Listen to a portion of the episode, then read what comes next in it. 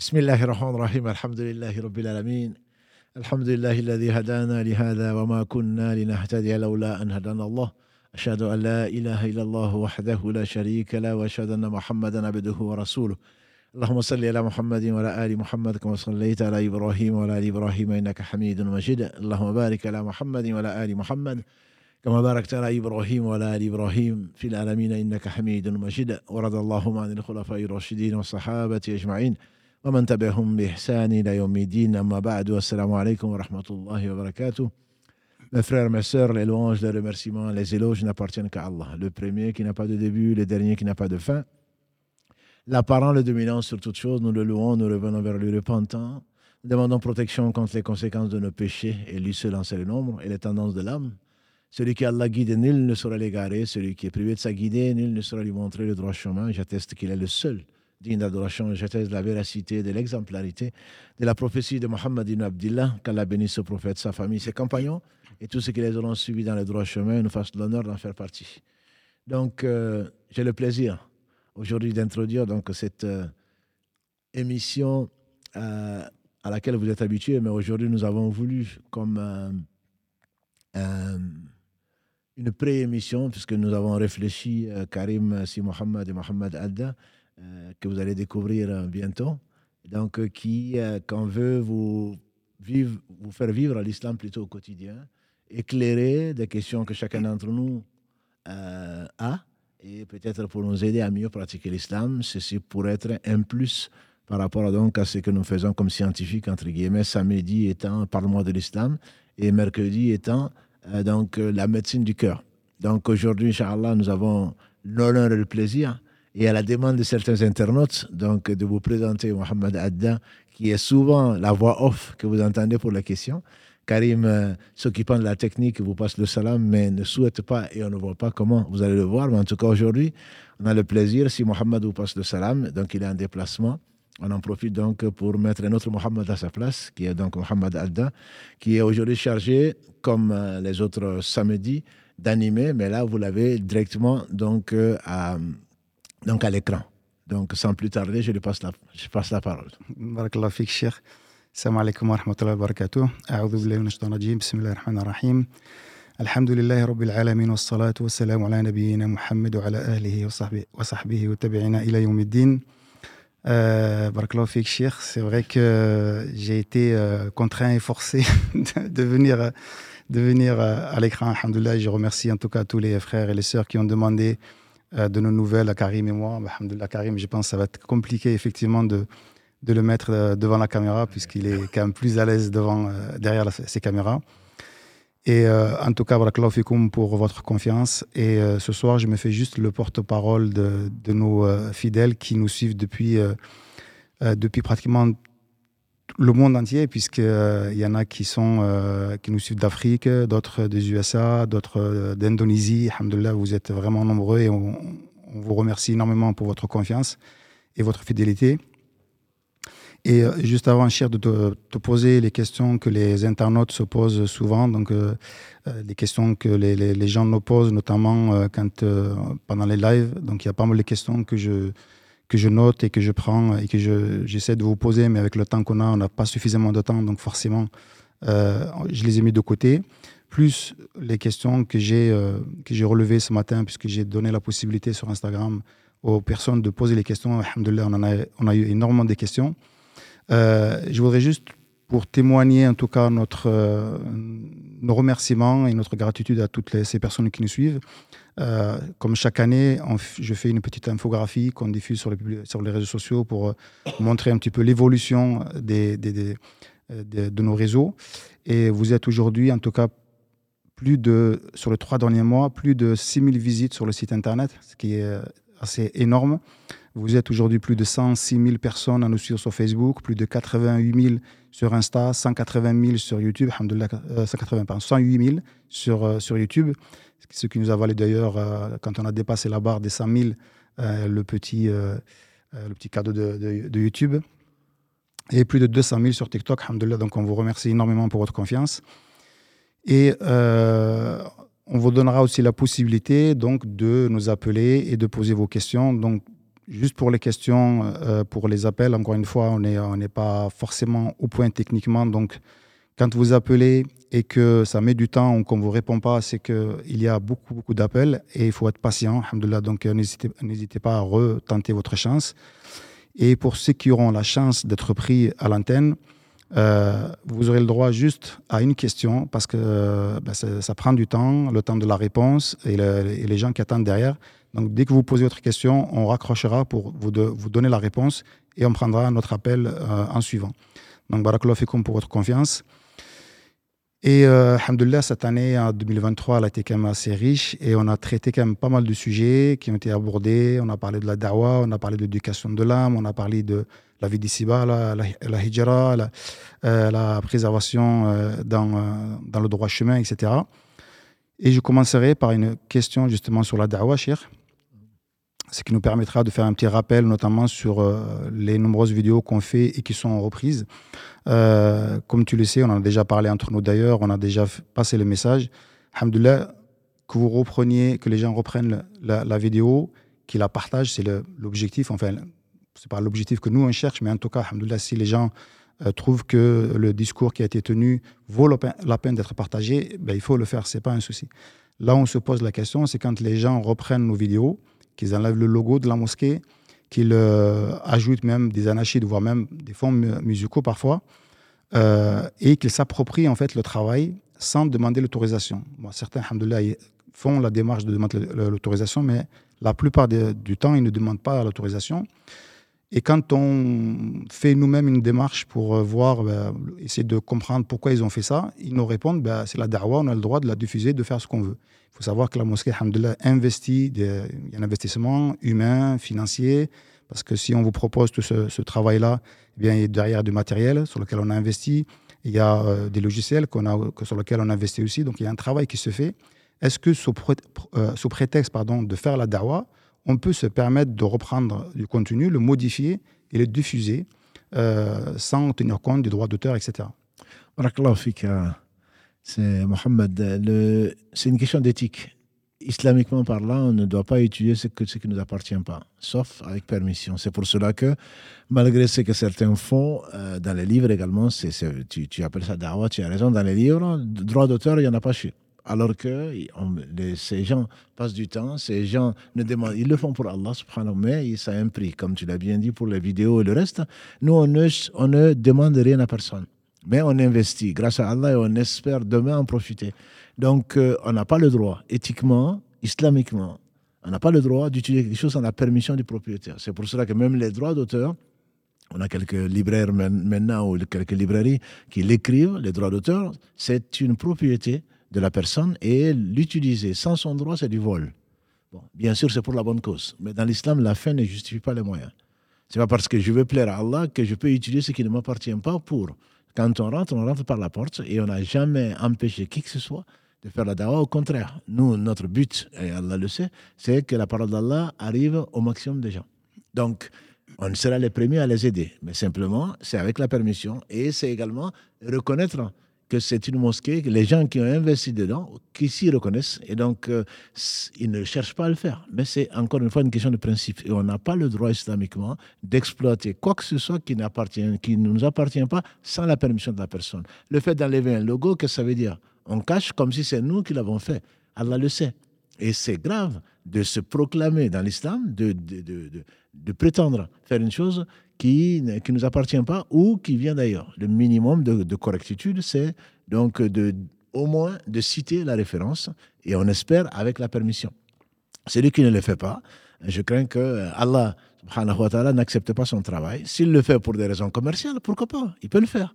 Mais au moins qu'il garde l'original et qu'il demande la permission de le faire. Nous, on ne le fait pas pour des raisons commerciales. Ce n'est pas une raison. On ne- n'empêche pas les gens de gagner ce qu'ils veulent gagner.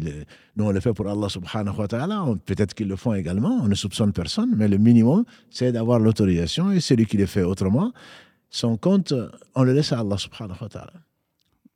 Cheikh, pour la réponse, c'est peut-être aussi l'occasion de, euh, de préciser que quand vous tombez sur des vidéos, qui, euh, c'est nos vidéos, et sur lesquelles vous trouvez peut-être des, des fonds musicaux, euh, que ça, on n'est pour rien, c'est les gens qui reprennent et qu'on n'est pas du tout partenaire. En tout cas, on n'a pas cautionné ça.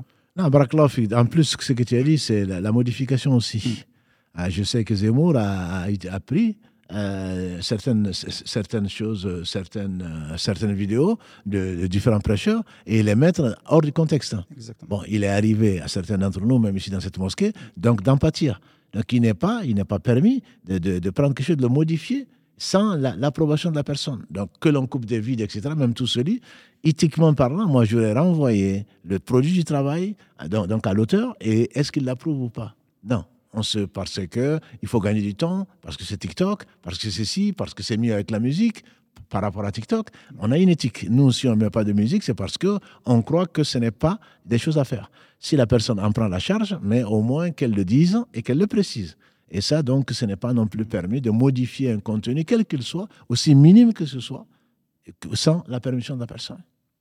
C'est comme si on, c'est comme si moi, demain, je rentre dans une librairie et pour la dawa, je prends tous les livres qui parlent de la dawa, dont le Coran, et je sors sans payer. Absolument. Euh, alors ça. que les livres ont été achetés, ont été fabriqués, ils ont été. Euh, il y a le transport, il y a le, le coût de, de, de, de l'entreprise, de la librairie, donc le local, etc. Donc forcément, on ne peut pas se permettre de faire ça. Absolument. Et je pense que le, ici, c'est le même principe. Et si je reste sur, sur, cher sur la dawa, euh, est-ce que tous les moyens sont bons pour faire la dawa? Je m'explique j'ai vu, euh, je suis tombé sur une vidéo sur un, un humoriste. Il fait son travail euh, et dans son sketch, il fait une chanson euh, pour sensibiliser en fait sur le fait, sur le, les mots Allahu Akbar. Aujourd'hui, quand, un non-musulman principalement entend Allahu Akbar, ça le fait plus peur qu'autre chose. Donc il explique en fait que Akbar fait partie, de la vie du musulman. On, fait nos prières plusieurs fois dans la journée, c'est répété plusieurs fois dans la journée. Euh, il faut pas avoir peur. Et il fait une chanson, et à la fin de la chanson, il fait répéter tout le public, musulman et non musulman, Allah, Allah, Allah. Est-ce que ces moyens-là sont aussi un moyen pour faire la dawa Est-ce que c'est permis de faire ça? Est-ce que non, il vaut mieux peut-être avoir une autre façon de, de, de procéder? Certainement, la, on a dit tout à l'heure, la fin dans l'islam ne justifie pas les moyens. Il ne s'agit pas de quelqu'un qui a faim. Donc c'est FIN, ça ne justifie pas les moyens. Donc quand on veut arriver à Allah, on, doit utiliser des moyens qu'il qu aime et agrée. Et donc, ce n'est pas parce qu'on aime Allah que l'on se permet de faire ce qu'Allah n'aime pas. Et les prophètes ont été envoyés, et ils sont d'actualité. Hein. Ne pensez pas que depuis que le sceau des prophètes a été rappelé par son Seigneur, donc il y a plus de 14 siècles maintenant, que euh, non, non, ça s'est dépassé, il y a des moyens modernes. La preuve, c'est que nous sommes là, donc étudiant des moyens modernes. Mais il y a des méthodes, donc il y a une pédagogie et il y a une méthodologie qu'on doit utiliser. On ne s'amuse pas avec le nom d'Allah, on, ne transforme pas en chanson, on ne fait pas rire avec les gens. Comme Allah le dit, vous avez mécru quand euh, les, certains hypocrites se sont mis à euh, plaisanter sur le prophète sallam. Allah dit non, ils disent quand on leur pose la question, on plaisantait. Allah dit ah, vous, vous plaisantez avec euh, le nom et les versets d'Allah et de son messager, vous avez mécru après avoir cru. Ça, Allah parle bien sûr des hypocrites. Donc ce n'est pas parce que j'ai envie de faire rire, si je fais passer mon message facilement, alors occupe-toi d'autre chose, pas de la religion. La religion est sérieuse, c'est une affaire très sérieuse dans ce bas monde, dans l'au-delà. Ce n'est pas du blasphème, bien sûr, que tu fais, mais néanmoins, même pour faire aimer Allah, tu ne peux pas le faire aimer comme tu veux. Tu, tu dois le faire comme Allah l'aime. Bien entendu, personne n'est garanti euh, du fait que Allah aime la personne, mais au moins, on sait qu'il y a des façons de faire, du sérieux, de la vérité, des références. Et c'est ce qu'exige l'islam. On ne peut pas donc rentrer par la fenêtre. Je passe sur une question euh, qui a été envoyée euh, via les réseaux sociaux, message privé, je pense. Euh, la personne dit si la vie d'ici-bas n'est qu'un test, doit-on considérer, considérer, seulement comme une lutte perpétuelle contre nous-mêmes, contre nos tentations, contre les tentations de Shaitan? Certainement, c'est la personne, elle, a, va à l'essentiel, puisqu'Allah dit dans la sourate 67, que je conseille à tout un chacun, que beaucoup d'entre vous lisent, la sourate al-Mulk, la royauté. Verset 1, verset 2, Allah dit.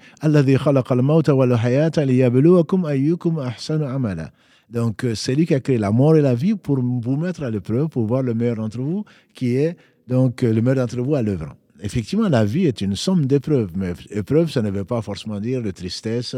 Non, il y a la vie, il y a la mort, il y a la joie, il y a la tristesse, il y a les difficultés, il y a les facilités, mais toute la vie est une somme d'épreuves. Nous sommes là pour être testés, bien qu'Allah le sache, et que l'homme est très disputeur, donc Allah prend des témoins, et c'est pour ce qu'on appelle d'ailleurs des, des, des, des c'est pas forcément martyrs, c'est des témoins. Ces témoins, soit pour nous, soit contre nous. Et donc, euh, la vie, effectivement, celle-là, ce, ce n'est pas un terrain de jeu, c'est un terrain d'action, c'est un terrain d'expérience, c'est une preuve de la sincérité de notre foi ou du mensonge que l'on peut cacher. Donc, effectivement, la vie est une. Allah dit dans la sourate, euh, euh, dans la sourate al-Balad, qui doit être la 90, Allah a créé l'homme dans la.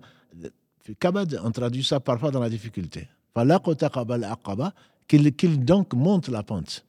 Donc, c'était dans l'islam, on ne, ramène pas Dieu à, la faiblesse humaine. Plutôt, l'homme doit s'efforcer, l'homme doit se purifier, la, purifier l'âme, l'homme doit s'élever éthiquement pour atteindre ce que Dieu aime. Voilà. Donc, on s'élève vers Dieu et Dieu nous élève et pas, on rabaisse pas Dieu en disant que ben, ça c'est difficile. Donc, bon, non, la religion appartient à Dieu, inna dina l'islam. Donc, on se doit de, de c'est au travers de la. Allah est juste, Allah est miséricordieux, Allah est tout sachant. C'est pour cela qu'il nous fait passer parfois par des voies qui nous paraissent, nous, euh, tortueuses pour arriver à ce qu'il veut, parce qu'on ne pourrait pas arriver à, cette élévation, à cet amour, à cette pseudo-perfection qu'en passant par là. C'est pour cela qu'Allah éprouve les uns et les autres. Ceux qui aiment l'argent, il les fait passer par l'argent. Ceux qui aiment les femmes, c'est pareil. Ceux qui aiment les hommes, c'est ceci. Celui qui veut le pouvoir, il le fait passer par des épreuves. Allah sait tout. Et donc, c'est plus, il faut voir tout ce qui nous arrive. Suleiman, salam, donc, qui est connu, prophète, fils de prophète, Daoud, et quand Allah dans la sourate Les Fourmis, 27, quand Allah lui a fait entendre une fourmi qui parlait aux autres fourmis, il a souri. Il a souri. Il a dit voilà une preuve pour que Allah sache si je vais le remercier ou si je vais être ingrat. Parce qu'il entend et comprend le langage des fourmis. Il ne faut pas penser que je, suis heureux, je n'ai pas, de problème, entre guillemets, je n'ai pas de soucis, euh, je n'ai pas de problème de santé, je n'ai pas de problème d'argent, que ce n'est pas une épreuve. Ce n'est pas vrai. C'est bien plus difficile à gérer. On a vu, un compagnon, Abdurrahman Aouf Kalalagré, il est au paradis, fait partie des dix cités il dit, on a supporté, on a réussi à surmonter les épreuves de la difficulté, de la persécution, mais quand la facilité est arrivée, la richesse et tout ça, on a failli. Donc tout est épreuve, effectivement, la, la personne a raison, tout est épreuve, il faut la voir comme épreuve, mais dans le sens de s'améliorer, pas dans le sens de déprimer, il faut la voir dans le sens de s'améliorer. Allah m'envoie une situation pour que je m'améliore. Et donc ça, je pense que c'est très important à savoir. Garder toujours le moral, mais savoir qu'il n'y a rien de gratuit, il n'y a pas de hasard, qu'on sera jugé sur tout ce que nous avons vécu. Fait pour la réponse, cher. Euh, en restant sur le même, le même sujet, euh, la personne, elle dit, je, me sens coupable de ne pas trouver le bonheur dans la religion. En fait, je, euh, ne suis pas épanoui. j'ai fait les efforts, je, lis le Coran, je, prie, je, je, je, vais à la mosquée, mais je ne, je, je ne, je me, je ne me sens pas pardon, épanoui. Est-ce de l'hypocrisie? Non, ce n'est pas d'hypocrisie, c'est une épreuve comme euh, la personne précédente ou la même personne l'a dit. Mm. Il ne faut pas chercher l'épanouissement, c'est quoi? L'épanouissement, c'est quoi? L'épanouissement, c'est le fait de se sentir, d'accepter son mode de vie convaincu. On a choisi l'islam comme religion. L'islam n'est pas une imposition. La dit Allah dans la sourate de verset 256, il n'y a pas de contrainte en matière de religion. Vivre l'islam comme une contrainte, c'est un problème. On doit être épanoui dans l'islam parce qu'on a choisi Dieu comme Seigneur. On a choisi le mode de vie islamique comme mode. On a choisi Mohammed, qu'Allah le bénisse, comme prophète. On a donc, on doit être épanoui avec ça. Si on n'est pas épanoui de deux choses l'une, soit on a mal compris, soit on s'est imposé ce que Dieu ne nous a pas imposé. Dieu n'a imposé à personne ce qu'elle ne peut pas supporter. Donc je pense qu'il faut revoir les bases, il faut revoir les priorités et savoir que si Dieu nous demande de prier, de jeûner, ceci, ceci et cela, ça veut dire qu'on se doit donc de le comprendre et de le faire autant que faire se peut, comme l'a dit le prophète sallam, ce que je vous ordonne, faites-le autant que vous pouvez. Ce que je vous interdis, abstenez-vous-en. Donc je pense qu'il faudrait que la sœur ou le frère euh, voient l'islam autrement et l'islam est une chance pour la personne, pour le monde, L'islam est une chance. Donc de se débarrasser, de sortir des ténèbres, de l'ignorance vers la lumière, donc d'être épanoui et d'être heureux sans être même euh, jaloux, sans, sans, sans jalouser ce que les autres ont. Les autres ont. C'est pas parce qu'on les voit plus riches, on les croit épanouis.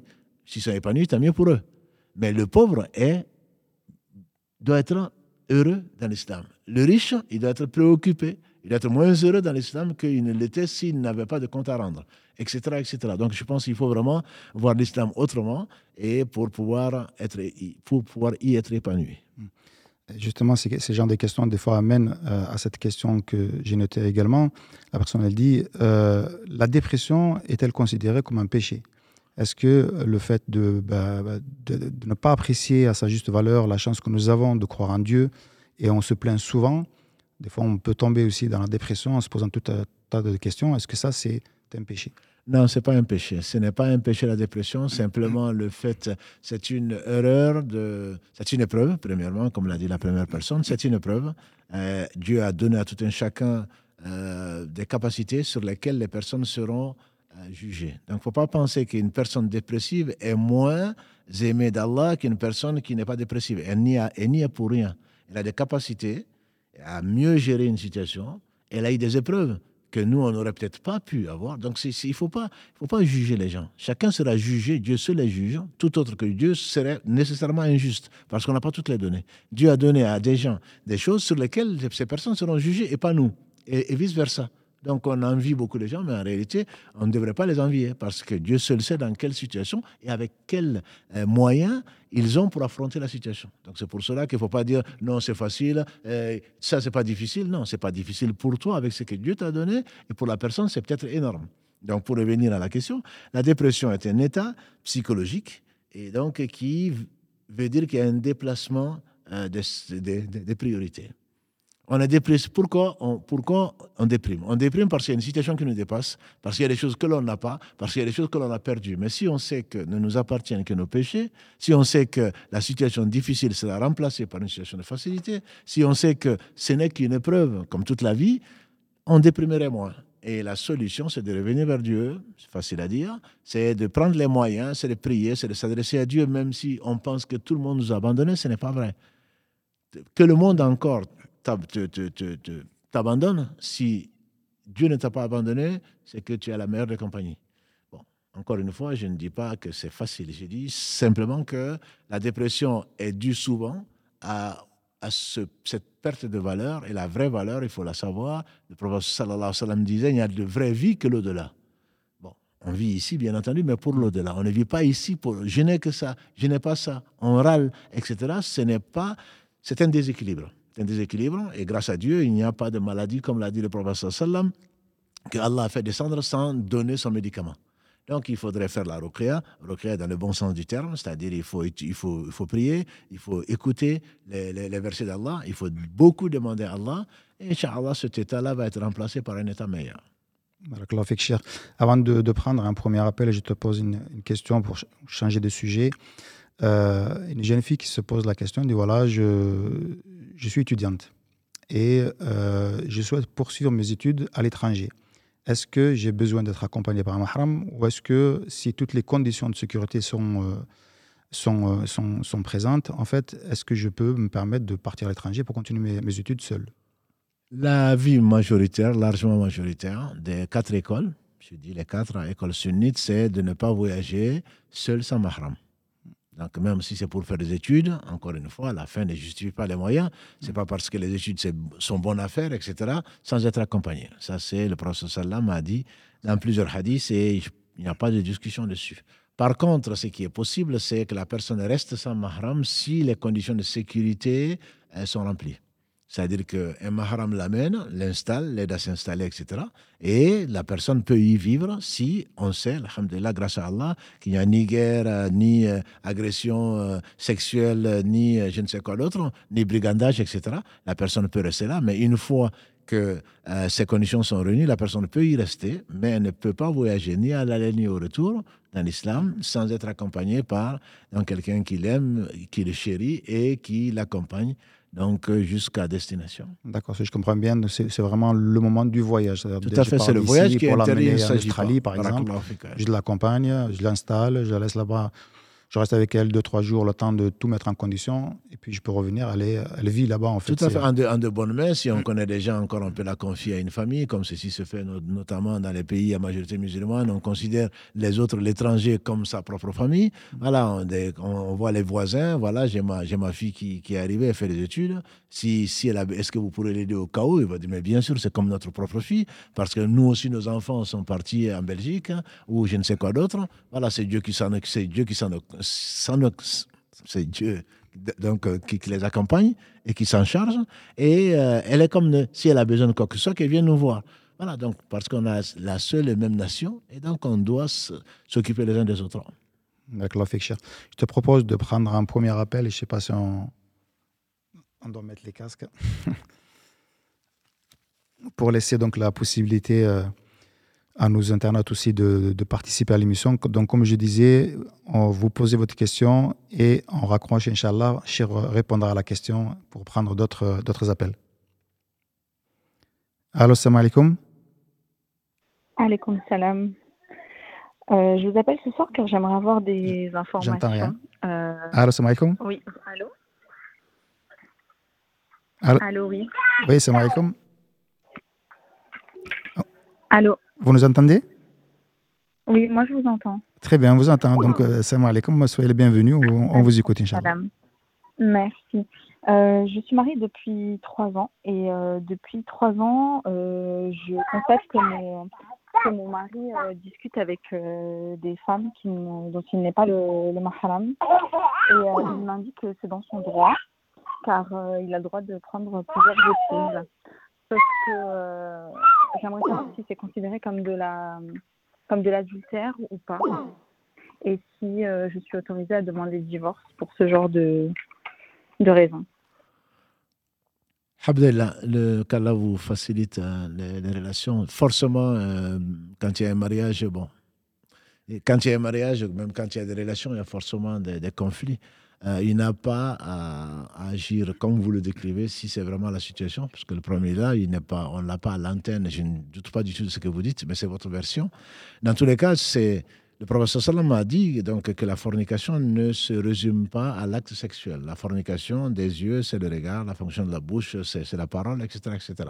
Donc, euh, se retrouver en discussion, même si c'est pour une bonne cause, entre guillemets, même si c'est pour vous, euh, c'est une mauvaise cause, se retrouver en discussion avec une personne que l'on peut, peut poser sans passer par la porte, sans qu'il y ait une troisième personne, etc. Ce sont des choses qui sont interdites, on le sait. La, la, le prophète l'a interdit. Voilà, il dit, on dit même avec le beau-frère, il dit, mais le beau-frère, c'est la mort. Donc ça, il y a des, il y a des choses, si, elle, si la personne veut effectivement épouser, bon, ben, elle n'a qu'à passer par la porte, d'abord en parler avec son épouse, ensuite aller voir les parents de, de, l'autre, soit il décide de, divorcer parce qu'elle euh, n'avait pas décidé ça, soit elle a le choix de ne pas l'accepter dans la mesure où euh, il a accepté comme condition, la condition qui est reconnue dans ce pays ou d'ailleurs, qui, qui, est la monogamie. Donc, si, si est engagée, ben, la, femme peut divorcer ou euh, peut accepter de changer de, de, de, mode de vie, entre guillemets. Donc, on n'a pas à faire ce qu'on veut parce qu'on a le droit de. Les autres ont les droits, et il faudrait les respecter également. Donc, euh, c'est ce que je vous dirais. Après, avant de divorcer, quand même, prenez le verset 34 euh, de la Sourate 4. Allah subhanahu wa ta'ala parle d'un certain nombre de moyens avant d'y arriver, notamment la discussion, notamment donc le dialogue, notamment à la fin, faire intervenir quelqu'un de la famille, donc de la, de, de la sœur et quelqu'un de la famille de l'homme pour qu'ils discutent. Tout ceci euh, doit être fait avant d'arriver à quelque chose qui peut avoir des conséquences euh, certainement sur le couple, mais également sur les enfants. Wallahu ala wa alam.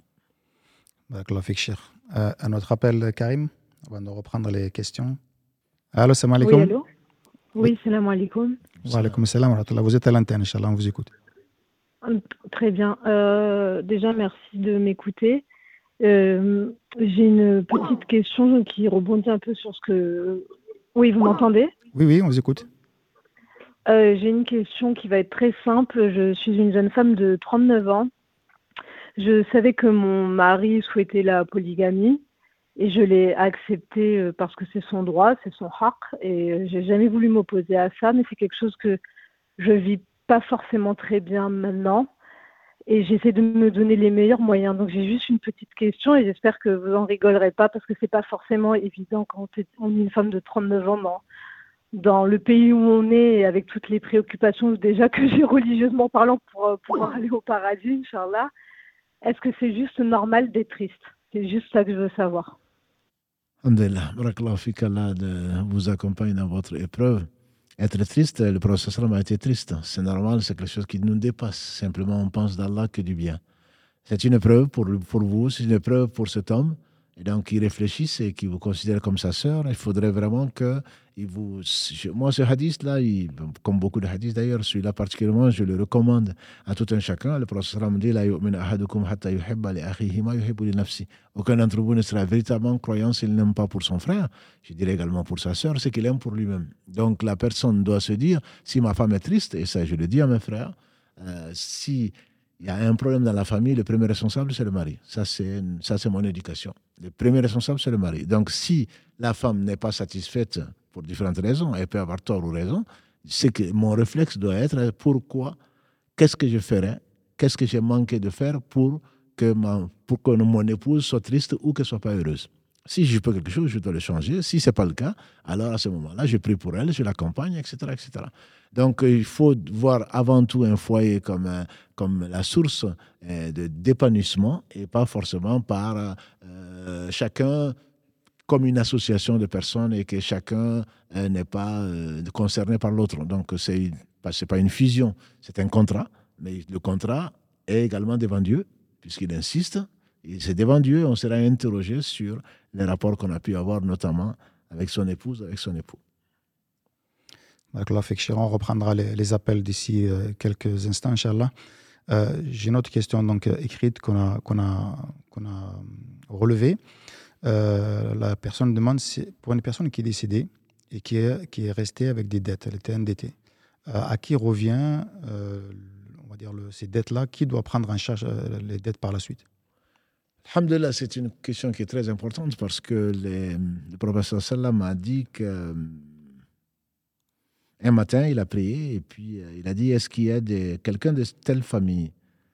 Il dit Parce que votre défunt, celui qui est décédé hier, il, n'est pas rentré au paradis à cause des dettes. Donc ça doit être un réflexe. Et Allah subhanahu wa ta'ala exige, avant de, avant de distribuer, avant de partager l'héritage, d'enlever les dettes. À combien de fois il revient dessus dans le Coran? Donc les dettes, même le martyr ne rentre pas au paradis s'il a des dettes. Il y a une tradition en Afrique en particulier à la salade janaza, la salade sur, sur le défunt, quelqu'un de la famille qui dit est-ce que celui qui est décédé doit quoi que ce soit à quelqu'un ici? À l'époque, bien sûr, c'est tout le village qui y allait. On sait s'il avait des dettes ou pas. Si quelqu'un dit moi, à ce moment-là, on vérifie, bien sûr. Il y a des arnaqueurs. On vérifie et on lui donne la dette, mais si on lui donne plutôt son droit, et s'il dit je lui pardonne, à ce moment-là, c'est possible.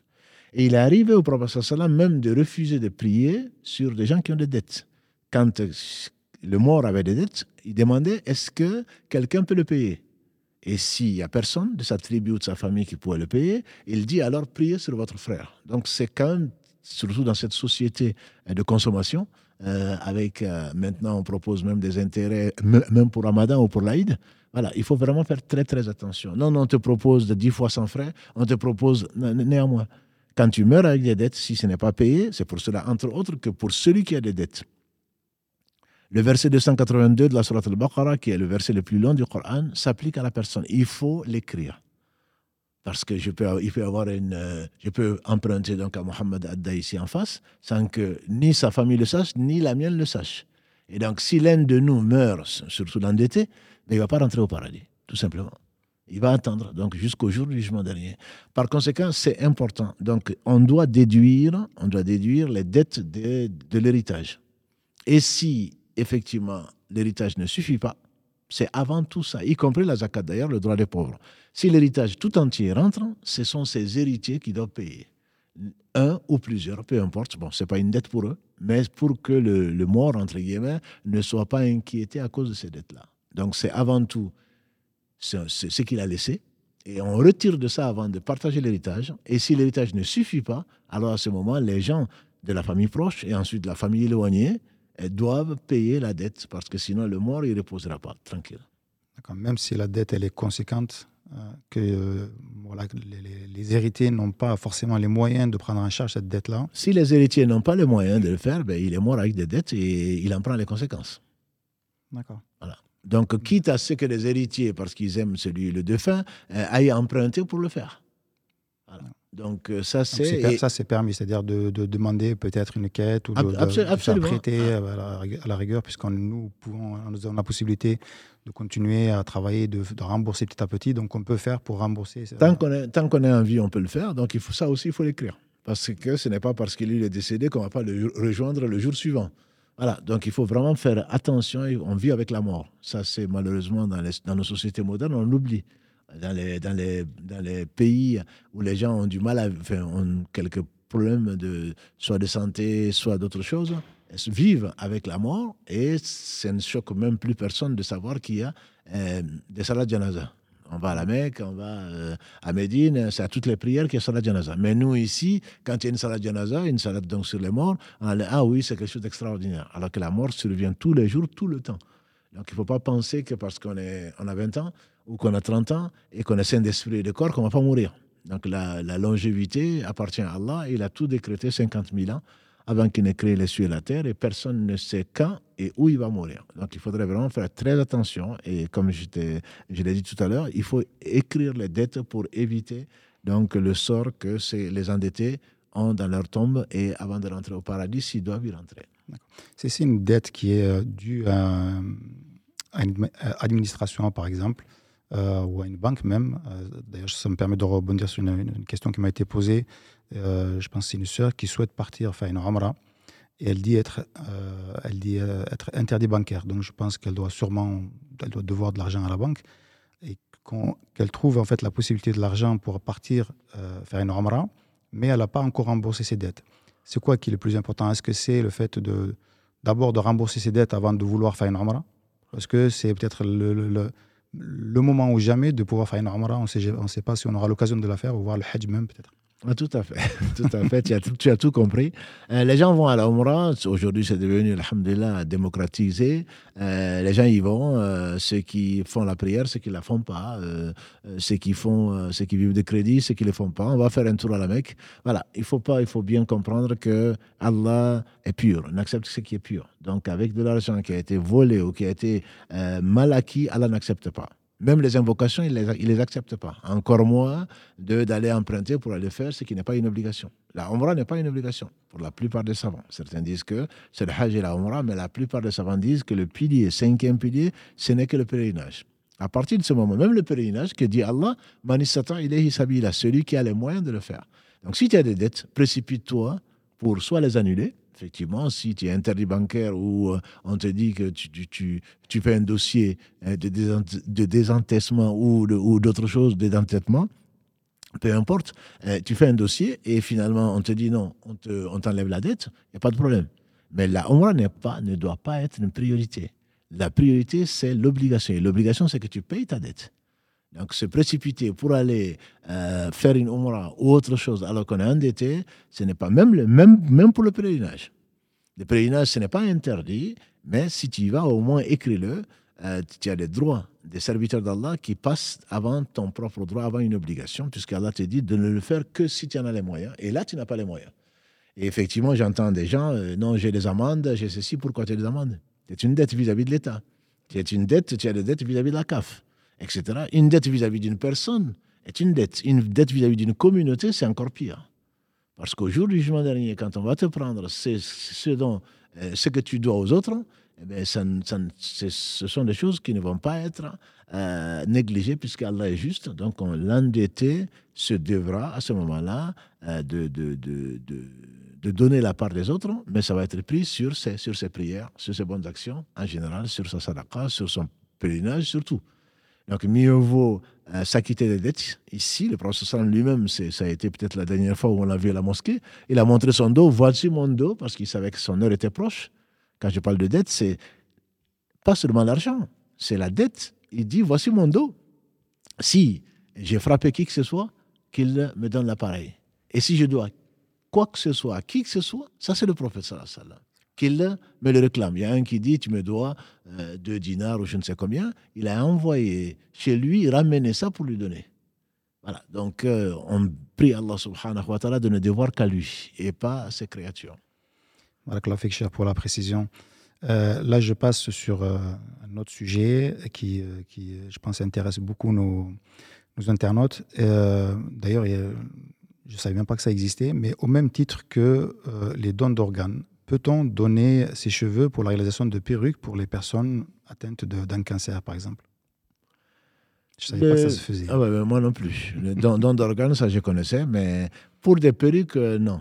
Pour des perruques, non, parce que le prophète a tout, tout ce qui est faux dans l'islam est interdit. Tout ce qui est faux. Que ce soit les faux ongles, que ce soit les faux cheveux, que ce soit des perruques, tout ce qu'on veut. Après, on fait ce qu'on veut. Hein. Mais je vous dis ce que dit l'islam. Tout ce qui est faux est interdit. La preuve, c'est que le prophète sallam, un jour, une femme est venue demander au prophète sallam, sa fille qui était, euh, c'était son, sa nuit de noces, entre guillemets, elle devait se marier, et elle a eu des poux. c'est une preuve. Et donc, on l'a rasée.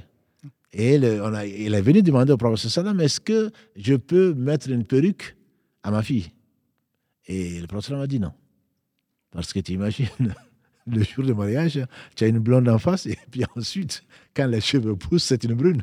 Je n'ai rien, ni pour l'un, ni pour l'une, ni pour l'autre. C'est juste pour dire que c'est du faux, c'est tromper. Tromper. Autant s'embellir, c'est quelque chose de conseillé. Tant l'homme pour sa femme ou la femme pour l'homme, ça c'est quelque chose de conseillé. Autant tromper, c'est interdit. C'est interdit, donc on n'a pas donné, on n'a pas participé à quelque chose d'interdit, même si c'est pour faire du bien. On n'a pas y participé parce que, quelque part, on a désobéi à Allah, puisque la perruque est interdite. La personne est éprouvée par euh, un cancer, autre chose, qu'Allah la, purifie et qu'Allah la guérisse, euh, si le bien est là. Mais on n'a pas à passer par euh, des perruques, faire croire aux gens que, alors que ce n'est pas le cas. on va prendre un, un appel, Inch'Allah, s'il y a des appels, et après je reviendrai sur une question qui est très intéressante. Euh, d'ailleurs, on, remercie aussi euh, bah, toutes ces personnes qui nous suivent parce qu'il n'y a pas que des musulmans qui nous suivent. Euh, beaucoup de, personnes d'autres religions et des non, en tout cas des non-musulmans qui, qui, participent au live et qui posent pas mal de questions aussi. avant d'arriver à cette question, Inch'Allah, je, on prend un appel, Karim. Allô, salam alaikum. Salam alaikum. Vous êtes à l'antenne. Oui, désolé pour le dérangement. En fait, je voulais savoir pour les prêts à la banque. Et si c'est possible de prendre les prêts à la banque? Et deuxième question, c'était concernant l'assurance vie, s'il vous plaît. Parce qu'il y a des débats. Moi, je dis les prêts à la banque, c'est pas bien. bon, mon mari me dit non, c'est pas grave, on peut prendre les prêts à la banque pour acheter les maisons. Donc, je voulais savoir vraiment si c'est vrai ou pas, en fait, si c'est bon. Ok, Barakallahu pour la question. C'est une question récurrente, hein, qui c'est vraiment l'islam au quotidien. Donc on vit dans une société euh, commerciale où on propose des, assurances même contre la mort. Hein. On propose des assurances contre tout, on propose des, des, crédits à taux euh, zéro, mais taux zéro c'est toujours basé sur, ça, ça repose toujours sur des crédits, donc avec un certain taux, même si une partie est à taux zéro, etc. Les crédits, comme on l'a dit tout à l'heure, celui qui meurt avec des dettes ne rentrera pas au paradis. Donc, ça, déjà, il faut savoir, est-ce qu'on vit et on va vivre. Euh, si tu prends des dettes ici, si tu ne l'écris pas, si c'est pas payé, si tu meurs, ben, ce n'est pas seulement la tristesse, c'est que si tu devras attendre si jamais les comptes sont positifs, sauf les dettes, premièrement. Les crédits à la banque euh, pour acheter des maisons, l'écrasante majorité, je ne parle pas de statistiques, je dirais 99% des savants disent que c'est interdit, avec intérêt le savant fasse Miséricorde qui a, qui, a permis ça, conditionne ça à la Darura. La Darura, donc c'est l'extrême limite. Euh, sans ça, on ne peut pas vivre. C'est ça la Darura. Dans l'islam, la Darura, c'est comme par exemple, on n'a pas mangé trois jours ou trois nuits et, on risque de mourir, donc il est permis de manger la viande qui n'est pas, euh, pas halal. C'est ça la daroura. Ce n'est pas euh, je, veux, je veux éduquer mes enfants, euh, je suis dans un quartier populaire, euh, j'ai un Tech 3 et que j'ai cinq enfants, donc je veux agrandir. Nous, on a vécu, alhamdoulilah, dans la même pièce, 10 ans, 10, 10, copains, entre guillemets, vivaient dans le grain, dans la même, dans, la même pièce. Donc ce n'est pas. C'est pour très peu de temps. Et surtout la gravité. La gravité du prêt à intérêt qui rentre dans la riba, ce n'est pas la seule forme, mais on reviendra dessus, Inch'Allah, pour plus tard. Le prophète sallam a dit, d'après Ibn Mas'ud il dit que le, le, shirk, l'association Allah, a 73 et quelques branches. De même que le, la riba, contradit par l'usure. Il dit la, la, le degré le plus bas de la riba, c'est l'inceste, c'est-à-dire avoir des relations sexuelles avec son père ou avec sa mère. C'est quelque chose d'extrêmement. Et Allah considère ça et appelle la guerre, qu'il déclare, qu'il s'attend à la guerre d'Allah qui peut supporter la guerre avec Allah. Donc ça, ce sont des choses euh, d'Internet ou d'ailleurs, ou parce que ça correspond à nos passions. C'est quelque chose d'interdit par la quasi-totalité des savants.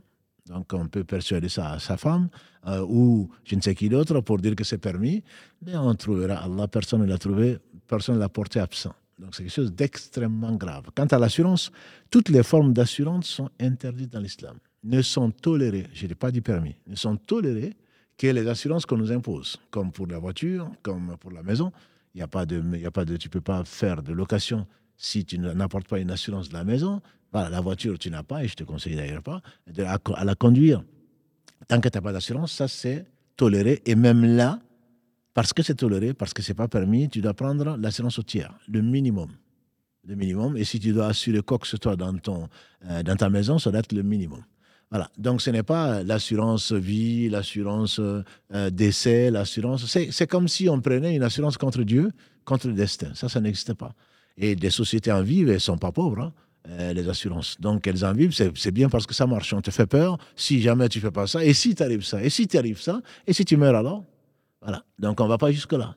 Ah ben, comme ça, tes parents, tes enfants, tes héritiers vont, vont avoir un capital. Quel capital? Le, capital le seul capital que tu vas amener dans l'au-delà, ce sont tes bonnes œuvres.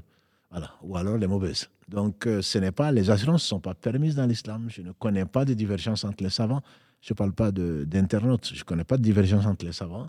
Sauf les assurances qui sont tolérées, c'est celles qui non, nous sont imposés par la société, auquel cas, soit tu ne soit tu prends pas, soit tu n'as pas de voiture. Si tu en as une voiture, soit tu as un habitat, mais tu es bien obligé de l'assurer. Auquel cas, on demande pardon à Allah, et ce sont des choses qui sont tolérées à condition qu'on n'en prenne vraiment que le minimum, et parce qu'on y est contraint. Alhamdulillah, pour la réponse. Euh, notre appel, euh, Karim Oui, allô? Oui, salam alaikum.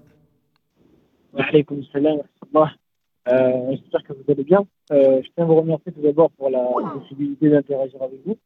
Euh, ma question est la suivante c'est comment craindre Allah comme il se doit afin d'obtenir son amour Inch'Allah. Afin d'obtenir? Afin d'obtenir son amour. Ah, Inch'Allah. Allah nous aime. Qu'Allah t'aime, mon frère. L'amour d'Allah et Alhamdulillah, c'est ce qu'on doit rechercher en tout cas. Tu vises très haut et tu as raison, il faut être ambitieux dans l'islam. Euh, comment craindre Allah comme il, comme il se doit? Euh, Tu connais certainement la, petite histoire. Allah a révélé le verset 102, je crois, de la sourate 3. Allah dit. Ô vous les croyants, craignez Allah comme il se doit et ne mourrez qu'en étant soumis. Comme il se doit, on dit que les compagnons du prophète sallam ont dit à, au prophète sallam, comment est-ce qu'on peut craindre Allah comme il se doit? Et que c'est après que Allah est révélé Craignez Allah autant que vous pouvez. Donc, craindre Allah comme il se doit, je ne dis pas que c'est impossible. Les anges le font, les hommes, je ne pense pas qu'on puisse y arriver. Par contre, pour son amour, le hadith rapporté par Abu Huraira Kalalagré, qui est consigné dans le Sahih de l'imam euh, al-Bukhari, quand il fasse miséricorde, il dit Je déclare la guerre à celui qui se fait l'ennemi de l'un de mes alliés. Mon serviteur ne se rapproche de moi par rien qui m'est plus agréable que le fait de faire ce que j'ai rendu obligatoire. Ensuite, il ne cesse pas de s'imposer des choses les nawafil jusqu'à ce que je l'aime. Donc moi, c'est pour... Euh, il y a peut-être mercredi prochain, Inch'Allah, ce sera le thème euh, de, de, de, de, médecine du cœur. L'amour d'Allah a un prix. Et donc, c'est le fait vraiment d'abandonner ce que l'on aime pour ce que Allah aime. À partir de ce moment-là, tu seras un allié et Allah va t'aimer. Quand Allah va t'aimer, tu prieras pour nous Il dit je, serai, je suis, je serai la main par laquelle il saisit, les pieds par lesquels il marche, euh, les yeux par lesquels euh, il voit, et s'il me demande, je lui accorde. Voilà, ça, ce sont les alliés d'Allah subhanahu wa ta'ala. Et la façon la plus euh, simple, c'est vraiment de suivre la sunna du prophète de faire tout ce que Allah a rendu obligatoire pour notre bien et d'éviter tout ce qu'il a interdit pour notre bien également. Allahu ala wa alam. Barakallah fait mon frère pour la question. On reviendra sur les, sur les appels un, peu plus tard. Euh, je reviendrai, avant de poser la, question que, dont je t'ai parlé tout à l'heure, cher, je reviens sur deux points. Sur la dette, euh, une personne qui dit euh, si, si j'ai oublié en fait que j'avais une dette et que la personne a, décidé après, est-ce que l'oubli fait partie donc de. Non, c'est une précision importante. Si j'ai oublié, c'est une des sagesses pour lesquelles Allah dit qu'il faut écrire la dette petite ou grande, il a dit. C'est le verset le plus long du Coran, c'est toute une page, 282. Et donc tu l'as oublié, si tu l'avais écrit, après toi, on l'aurait vu. Là, ça devient une obligation. Celui a deux obligations. Au début, c'était une obligation dans l'islam. Ensuite, Allah l'a allégé, mais la, la, règle reste vraie pour deux personnes. Celui qui est endetté et celui à qui on a confié une chose. Parce que ça peut passer dans, les héritages, dans, dans son héritage alors que ça ne lui appartient pas. Hmm. Donc l'oubli, Allah nous pardonne pour l'oubli mais il faut l'écrire. Quand on s'en rappelle, quand on est vivant, bien sûr, on doit euh, le faire automatiquement, comme celui qui a oublié d'avoir prié euh, une fois dans sa vie, il a oublié qu'il avait prié parce que sa femme était enceinte, elle a été accouchée, il était tellement stressé qu'il a oublié de prier et il s'en rappelle même dix ans après, il faut qu'il prie. C'est au moment où il s'en rappelle qu'il est chargé, il n'a pas de péché. Par contre, quand c'est une dette, il doit l'écrire. S'il ne, ne l'écrit pas et qu'il meurt, ça reste quand même une dette. Ça ne sert lever que si la personne, alhamdulillah, s'en rappelle, qui s'est dit finalement, elle m'a pas donné, bon, c'est peut-être l'oubli, je, fasse la dette. Auquel cas, elle est, elle a, Allah l'a aimée et elle n'aura pas à rendre compte. Voilà. Donc, c'est pas parce que j'ai oublié une dette que je ne la dois pas. Il la devra, euh, soit un héritier paye, soit dans l'au-delà, on va prendre ses bonnes actions pour lui donner il faut déjà avoir les bonnes actions suffisamment. Mais même s'il n'y a pas de bonnes actions, on va prendre les péchés de l'autre pour les mettre dessus. Allah est juste Allah, euh, je, je me permets de rebondir dessus. En fait, ce qu'il arrive parfois, c'est que pour écrire la dette, on n'ose pas demander à la personne euh, il faut qu'on l'écrive parce que euh, bah, j'ai peur de l'offenser. Il va dire Comment ça, tu me fais pas confiance Qu'est-ce qui se passe? Il, me semble que c'est même entre frères et sœurs, il faudrait normalement faire euh, une reconnaissance je, je, dirais même entre, entre époux. Faut faire une reconnaissance des dettes. Parce que c'est un contrat. On peut, l'un peut mourir avant l'autre, on peut divorcer, etc. Non. Parce que comme dans combien de couples, non, non, non, c'est parce que non, non, j'avais compris que tu me l'avais donné, qu'une partie tu me l'avais offerte et l'autre c'est une dette etc. Non, il faut l'écrire. Il faut l'écrire, il n'y a pas de. C'est vraiment prendre les. écouter et croire à la sagesse d'Allah subhanahu wa ta'ala de l'écrire. Les Français disent, n'est-ce pas, que la confiance n'exclut pas le contrôle. Il faudrait l'écrire. C'est plus tranquille pour les deux. Si, tu, si je ne te fais pas confiance, va chercher ailleurs. Ce n'est pas parce que je ne te fais pas confiance, c'est parce que c'est mieux pour toi. Si je te fais, si j'écris la dette, alors que même si je n'écris pas, moi je ne suis pas fautif, si c'est moi qui prête. Mais la personne qui n'écrit pas, elle, si elle meurt, elle ne rentrera pas au paradis tant qu'elle a des dettes. Donc c'est presque une sadaqa que je lui fais de dire d'écrire. Si avec ça, elle le prend mal, c'est qu'elle ne connaît pas sa religion et elle ne sait pas ce qu'il attend au jour du jugement dernier. Là, il ne faut pas vraiment.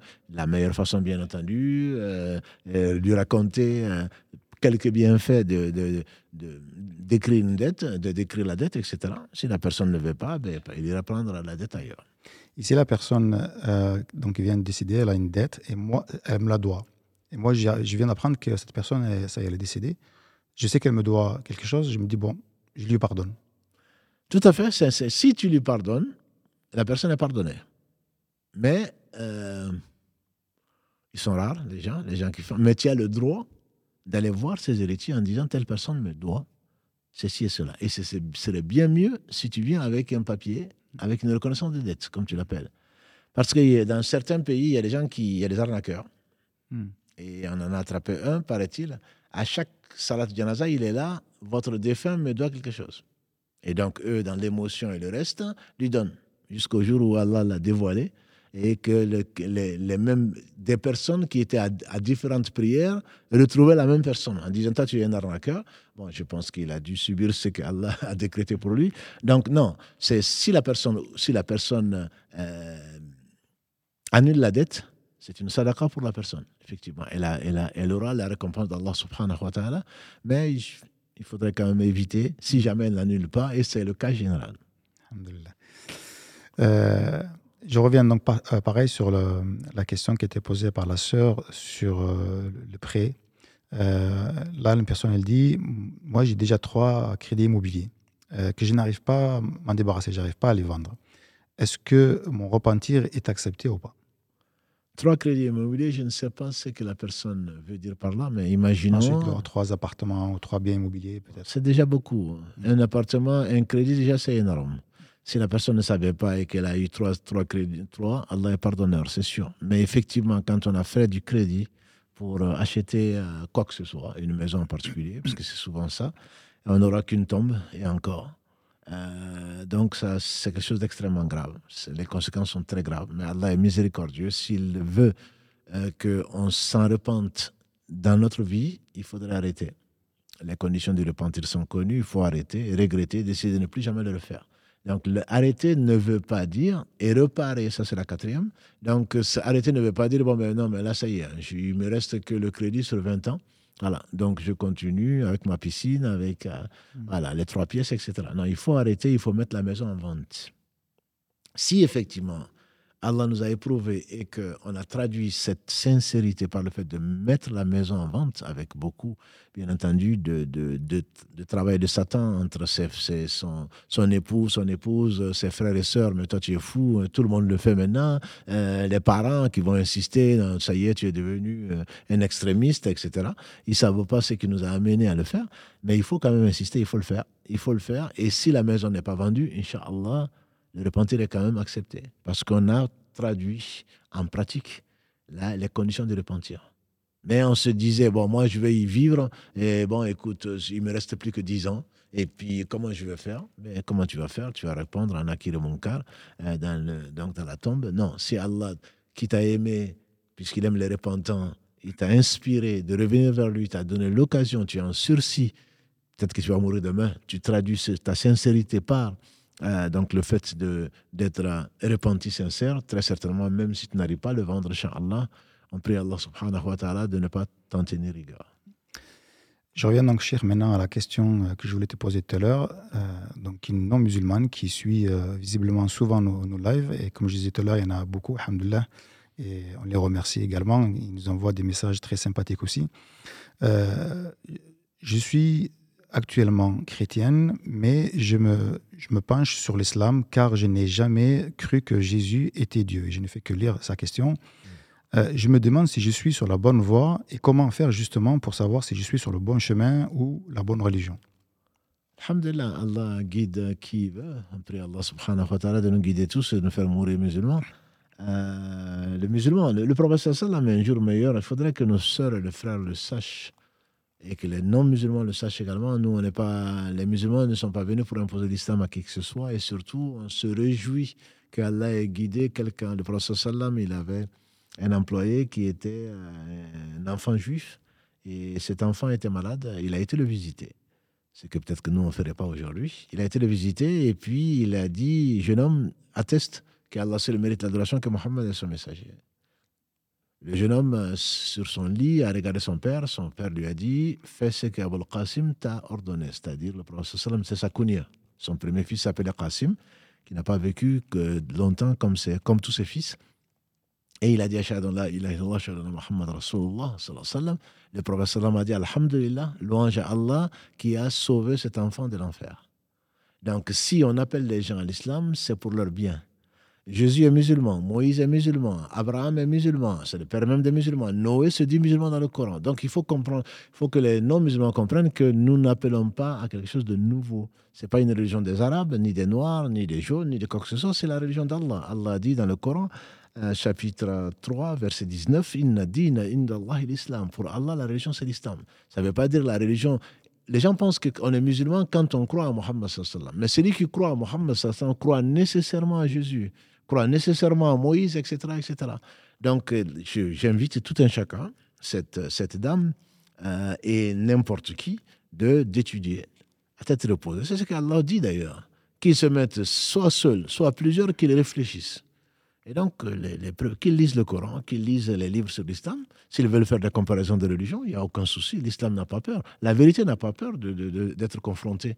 Et donc, qu'elle lise, qu'elle demande à Dieu surtout, c'est ce que je lui conseille, qu'elle demande à Dieu et à tout un chacun, que Dieu lui montre la vérité. Et je suis certain que Dieu, subhanahu wa ta'ala, qui, qui est miséricordieux par essence et par excellence, lui fera rencontrer la vérité, pas forcément dans un livre, par la rencontre de quelqu'un, par la rencontre de situations, etc. Comme les gens sont devenus musulmans, euh, soit au travers d'une rencontre, soit au travers d'une épreuve qu'ils n'aimaient pas, d'un décès ou d'un voyage ou quoi que ce soit.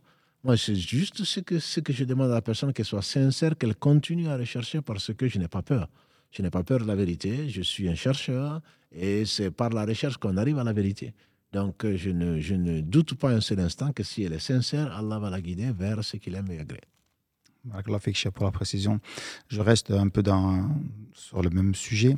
Euh, là, c'est une autre personne qui dit, pardon, qui dit qu'elle est aide-soignante, non musulmane, et euh, bah, de par son travail, elle est, amenée à, faire le lavage mortuaire. Donc, bien évidemment, elle fait le lavage aussi bien pour les hommes que pour les femmes. Et visiblement, elle se pose la question sur sûrement, elle compte se, convertir. Est-ce qu'une fois converti, même peut-être pour nous en tant que musulmans, on, ne sait pas forcément, on peut, une femme peut faire le lavage euh, pour les deux sexes et pareil pour un homme?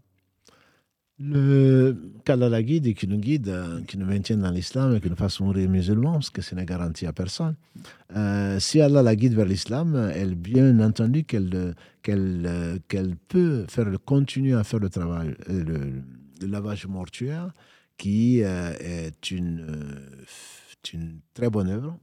Euh, c'est une des meilleures façons de se rappeler Allah, de se rappeler la mort.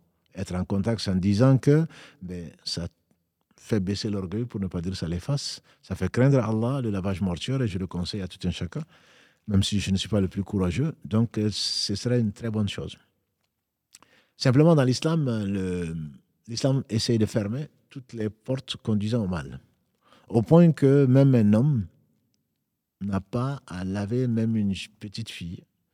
Certains, certains savants disent à partir de 5 ans ou à 7 ans, etc. En tout cas, qui n'est qui même pas pubère encore. Donc le lavage des femmes doit être fait par les femmes, le lavage des hommes doit être fait par les hommes. Euh, il, y a une, il y a un respect tel que même les laveurs de, de, de, de morts le savent. Euh, même quand on porte des gants pour le faire, on doit fermer la main, on doit, porter, on doit laver avec l'extérieur pour ne pas toucher à ses parties intimes ni à quoi que ce soit. Donc il y a ce respect-là et cette, cette pudeur qui fait qu'il n'y a que les hommes qui lavent les hommes, il n'y a que les femmes, sauf, sauf l'homme peut laver sa femme défunte. La femme aussi peut laver son mari, mais pas ni l'enfant, ni, ni, l'enfant ne, pour, même, ni l'enfant ne pourra laver euh, l'homme, j'entends, ne pourra laver sa mère, ni sa tante, ni qui que ce soit. Et, vice-versa. L'homme ne peut pas non plus laver, je veux dire, sa sœur ou même sa fille. Ça, c'est interdit. Donc, euh, par conséquent, il y a des principes qu'il faudra respecter, mais je, je, l'encouragerai à continuer à laver donc les morts, parce que ça, va, ça va lui rappeler la mort et elle aura de bonnes actions euh, dans l'islam, Inch'Allah. Je te propose de reprendre deux nouveaux, nouveaux appels, Inch'Allah. Allô, salam alaikum. Allô. Oui, salam alaikum. Allô. Ouais, comme ça. Euh, là, euh, je, peux poser ma question? Oui, vous êtes intéressant, vous écoutez, Inch'Allah. Ouais. Bon, bah, comme tout le monde, merci beaucoup pour euh, tout ce que vous faites.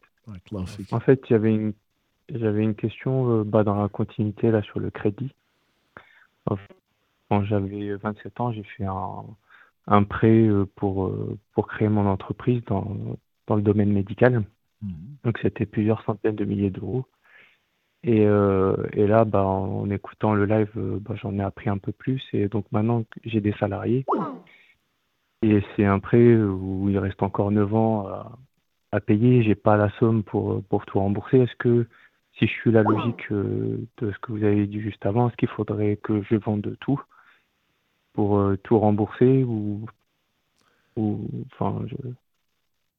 je pense déjà que, c'est une, c'est une chance qu'Allah vous donne de nous rencontrer, de vous rencontrer, et qu'Allah vous facilite donc le bien. Si vous ne saviez pas, Allah va vous pardonner, Inch'Allah, pour ce que vous ne saviez pas. Si vous saviez, et néanmoins vous l'avez fait, puisque c'est le cas de beaucoup, ils savent, mais ils se disent, bon, mais c'est pas grave. Et puis aujourd'hui, ils se rendent compte finalement que ben, c'est trop tard. Euh, il faut demander à Allah l'aide. Il faut demander à Allah l'aide et il va vous aider, Inch'Allah, c'est certain. Et donc, soit vous arrivez à emprunter à des personnes sans intérêt que pour, vous permettre de, donc de, solder, de solder les dettes, soit euh, vous, euh, si vous arrivez à vendre l'entreprise pour solder la dette, tant mieux. Allah va vous, personne n'a abandonné quelque chose pour Allah sans que Allah ne lui donne mieux. Euh, sinon, ben, vous continuez à lui demander pardon et vous continuez. Donc, d'ici 9 ans, on espère que Allah subhanahu wa ta'ala, tout en regrettant et tout en donc l'invoquant pour le pardon, d'ici 9 ans, on espère que vous allez encore vivre et qu'Allah subhanahu wa ta'ala va vous pardonner. Mais l'esprit doit être toujours dans le regret, dans le repentir. Il ne s'agit pas d'avoir des insomnies. Mais Allah sait si vous êtes sincère ou pas, ce dont je ne doute pas et je n'ai pas à juger. Donc, il faudrait vraiment invoquer incessamment Allah. Il se peut, effectivement, pas que, vous, pas que vous gagnez au loto, puisque c'est interdit d'y jouer, mais il se peut qu'Allah vous ouvre des portes de là où vous n'attendez pas. Barakallah fait mon frère. Notre appel, euh, Karim? Allô, salam alaikum. Alaikum salam. Euh, là, je voulais demander, je sais qu'il y a des moments propices pour les invocations pour nous les musulmans. Et ce que j'aimerais savoir, c'est les personnes qui font des douras près d'Allah Azawajal, mais qui ne font pas la salat. Par exemple, ma mère qui fait des douras pour moi, qui ne fait pas la salat, ou d'autres personnes qui ne font pas la prière aussi, est-ce qu'elles sont quand même exaucées ou pas? Samira. Les invocations ont des, conditions pour être acceptées, mais Allah accepte, Allah nous demande de, de l'invoquer. Mais Allah dit qu'il n'accepte que les pieux. Donc euh, la prière pour certains, comme vous le savez certainement, pour l'école Hanbali par exemple, celui qui ne fait pas la prière n'est pas musulman. Mais ce n'est pas parce qu'on n'est pas musulman qu'Allah n'accepte pas. Ne vois-tu pas que Satan, Allah a accepté sa prière quand il a demandé d'avoir une vie rallongée jusqu'à ce que Adam et ses, enfants meurent? Allah a quand même accepté pour nous éprouver. Donc on ne peut pas dire qu'Allah n'accepte pas. Mais simplement, l'invocation est plus proche. Allah dit la, la miséricorde d'Allah, dans la sourate 7, la miséricorde d'Allah est proche des bienfaisants. Donc la bienfaisance euh, commence avec soi-même, puisqu'Allah ordonne la bienfaisance et l'équité. Donc euh, c'est plus prompt à être accepté euh, pour quelqu'un qui fait la prière, qui invoque Allah sincèrement, etc. Mais on ne peut pas dire qu'Allah n'accepte pas, Allah n'accepte pas les invocations, mais la personne doit euh, remplir un certain nombre de conditions, mais Allah n'a pas de règles qui puissent l'empêcher d'accepter quoi que ce soit. Le mieux pour elle, bien entendu, même si elle, elle vous aime, forcément c'est votre mère, mais même si ce n'est pas, même si euh, ce n'est pas pour cela, elle, doit se, doit de craindre Allah, de chercher à le rencontrer, et Allah a ouvert la porte donc au repentant, et Allah a ouvert la porte au moins cinq fois par jour à tout un chacun pour lui adresser ses ses demandes. Donc, euh, on prie Allah subhanahu wa ta'ala de l'assister, euh, ou avant de penser à sa fille, elle doit penser à elle-même. Et donc, euh, parce que sa fille ne pourra rien pour elle, que ce soit vous ou quelqu'un d'autre, et elle ne pourra rien pour vous, dans ce bas monde peut-être, mais dans l'au-delà, certainement pas. Donc, qu'elle prépare sa rencontre avec Allah, et il se peut qu'elle ait les deux mondes, ici-bas et dans l'au-delà. Je voudrais passer maintenant sur quelques questions qui portent sur la prière, et c'est vrai que là-dessus, il y a beaucoup de de questions qui sont posées. Et d'ailleurs, on travaille avec. Mohamed pour faire euh, très certainement une série sur euh, la prière, notamment sur la prière du voyageur. Euh, là, la personne pose la question peut-on faire la prière dans sa voiture quand on travaille? Parce qu'on n'a certainement pas de lieu, sûrement pas se montrer. quand la prière est rentrée, est-ce qu'il peut aller dans sa voiture et faire sa prière dans sa voiture? Très bonne question, surtout en Europe aujourd'hui. Euh, la prière du Dohr est à 13 h à peu près, la prière du Asr est à 15 h on a 2 heures. Et pour les travailleurs, il y en a beaucoup qui ont beaucoup de mal à le faire. Donc, euh, quand c'est à 13 h on est content puisqu'on se dit au moins c'est l'heure du casse-croûte, entre midi et deux, on peut le faire. Est-ce qu'on peut regrouper les deux? C'est possible, mais c'est plutôt l'exception. Ça, c'est pour répondre à une question qui n'a pas été posée, mais je. Mm Je vis euh, ici et avec des frères et des sœurs, c'est la question qui reviennent, surtout actuellement. Donc, on peut regrouper le Dohr al-Asr exceptionnellement et à condition de continuer à chercher.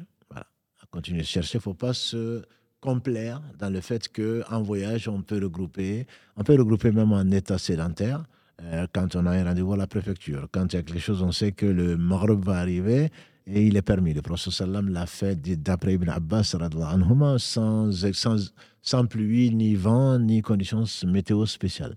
Mais c'est quelque chose d'exceptionnel. Donc ce n'est pas tous les mois d'hiver que je vais faire le Dohr al-Asr en même temps, ce qui amènerait à quatre prières par jour et, pas, donc pas cinq. Après, par rapport à la voiture, le plus important, c'est de tout faire pour faire la prière à l'heure. La prière à l'heure, inna salata kanat al-mu'minina kitaban mawquta. Verset 103 de la surat al-Nisa. La prière, la surat 4, verset 103, la prière est une obligation, une prescription pour les croyants à des heures bien précises. Donc, dire je vais attendre de rentrer chez moi pour faire la prière, comme beaucoup le font, c'est avoir l'assurance, avoir l'assurance qu'on ne va pas mourir entre-temps, c'est avoir l'assurance que si je l'ai fait, Dieu va l'accepter. Donc c'est une chose qui est extrêmement importante et la question, qu'Allah bénisse la personne qui l'a posée, parce qu'elle est très, très, très importante. Et il va falloir essayer de tout faire pour faire la prière à l'heure. Et si la personne ne trouve pas, beaucoup de, gens demandent est-ce qu'on ne peut pas la faire dans une salle de bain, au travail, etc. La salle de bain, c'est déconseillé, mais dans ce cas, je dirais qu'il faut la faire. C'est déconseillé parce que les salles d'eau, c'est là où les djinns, les fréquentent plus. C'est déconseillé. Mais les, toilettes sont interdites pour la majorité des, savants et des écoles. Donc, c'est interdit de prononcer le nom d'Allah et encore moins de prier quand on prie forcément. Donc, Là, il ne faut pas le faire. Il ne faut pas le faire. Il y a une fatwa, que certains vont sur Internet, ils le font. C'était pour un converti qui ne pouvait pas faire autrement. Un savant réputé que je ne vais pas citer aujourd'hui, contemporain, disait qu'on pouvait fermer le, couvercle et faire la prière là. Bon, c'est son avis, euh, parce que la personne n'a pas le choix. Pour moi, la chose la plus importante, c'est de faire la prière à l'heure. Donc, on doit tout faire pour la faire à l'heure. Si on peut la faire debout, il faut la faire debout. Et si on ne peut pas la faire debout, il faut la faire assise. Si on ne peut pas la faire assis, il faut la faire coucher que l'heure ne sorte pas. Même quand on est malade, que dis-je, même quand on est malade, c'est là où on a le plus besoin d'Allah. En tout cas, on est conscient d'avoir besoin d'Allah. Et donc, si on doit la faire dans la voiture, chez les Malikis, par exemple, parmi les 14 piliers de la prière, c'est le fait de le, c'est c'est le fait de le faire debout. Si on peut orienter donc la voiture dans la, dans la, dans la direction de la Qibla et dire Allah Akbar debout et ensuite s'asseoir pour faire, la, pour faire les gestes, mieux vaut ça que de la retarder et surtout le asr. Comme l'a dit le prophète sallam, celui qui retarde le asr sans raison, sans excuse, c'est-à-dire que le sommeil ou l'oubli, c'est comme s'il avait perdu sa famille et tous ses biens. Donc c'est J'insiste beaucoup, que ce soit en voiture, que ce soit ailleurs. la réponse est générale. Il faut faire la prière. Il faut la faire avant que son heure ne sorte. Voilà, surtout avant le coucher du soleil, que ce soit le Dohar ou l'Asr, surtout l'Asr, donc, il dit Asra dit aussi le Dahar. Donc, c'est vraiment très, très, très important. Et ce n'est pas nous qui le faisons. Allah a facilité à d'autres personnes. Et donc, il faut demander à Allah de nous faciliter. Et je suis sûr que celui qui veut faire la prière, Allah va lui faciliter les choses. Si euh, je fais euh, la prière avec l'imam, donc je rentre à la mosquée, l'imam a commencé, et lui, il est en train de faire le Asr. Et moi, mon intention, c'est de faire le Dor parce que je suis en retard est-ce que je peux faire le suivre en me disant, moi, je suis en train de faire le dor, et quand j'ai fini, ben, je fais mon asr? C'est justement la question compliquée, en fait. Hein. on va y revenir, Inch'Allah, mais pour répondre simplement, je suis venu, je n'ai pas fait le dor, et l'imam est en train de faire l'asr. Il y a trois avis de savants dessus. Voilà. Le premier avis, c'est que je rentre. De toute façon, je n'ai pas à prier le dor alors que les autres sont en train de prier. Je ne dois pas prier seul. Quand ça a commencé, je ne dis pas après la vanne, mais quand l'imam dit l'imam dit Allah Akbar, je n'ai pas d'autre choix que de le suivre. On va prendre l'avis des de, de Maliki, qui, euh, dont beaucoup de nos téléspectateurs certainement euh, se réclament sans savoir ce que c'est. Chez les Maliki, on doit, on doit faire les prières à l'heure. On doit avoir la même intention que l'imam. Même si on n'est pas dans son cœur, on sait que c'est l'heure du Asr, donc il est en train de faire l'Asr. Donc on doit faire la prière avec l'imam. Mais le Asr n'est pas valable puisqu'on n'a pas fait le Dahar. Et ensuite, après la prière, on fait le Dohr et on fait l'Asr. Donc, les, la, celle qu'on vient de faire avec l'imam nous comptera comme nafila. Il y a un autre avis, c'est que Mu'adh ibn Jabal Kalalagré, il faisait le Isha avec le prophète sallam, ensuite il allait faire l'imam de son peuple. Et donc, euh, les savants qui sont de cet avis disent qu'on peut avoir une autre intention que celle de l'imam. La preuve, c'est que l'imam faisait une nafila et eux, ils faisaient une obligation. Donc, celui qui vient, il dit Allah Akbar avec l'intention du dehors, même s'il prie avec un imam qui fait la rasam. Donc, ça, c'est pour répondre à la question de la personne qui a posé. Et ensuite, donc, il va faire le asr tout seul.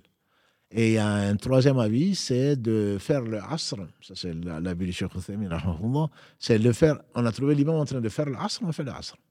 Et après, on fait le dohr qu'on n'a pas fait, puisque pour eux, il n'y a pas de preuve comme quoi les prières doivent être faites dans donc dans l'ordre. Hmm. Par conséquent, j'ai déjà fait le asr, j'ai pas fait pas fait le dohr, j'ai fait le dohr, mais je n'ai pas à refaire le asr puisque je l'ai déjà fait. Voilà donc les trois, euh, avis que je connais sur la question. Donc, je ne sais pas si la personne est satisfaite ou pas. ce n'est pas un loto, elle n'a pas à, choisir. C'est l'avis qui convainc la personne qu'on doit prendre, même si c'est un avis qui est minoritaire. Justement, avant de revenir sur une question euh, sur la prière, c'est une question qui avait été aussi posée.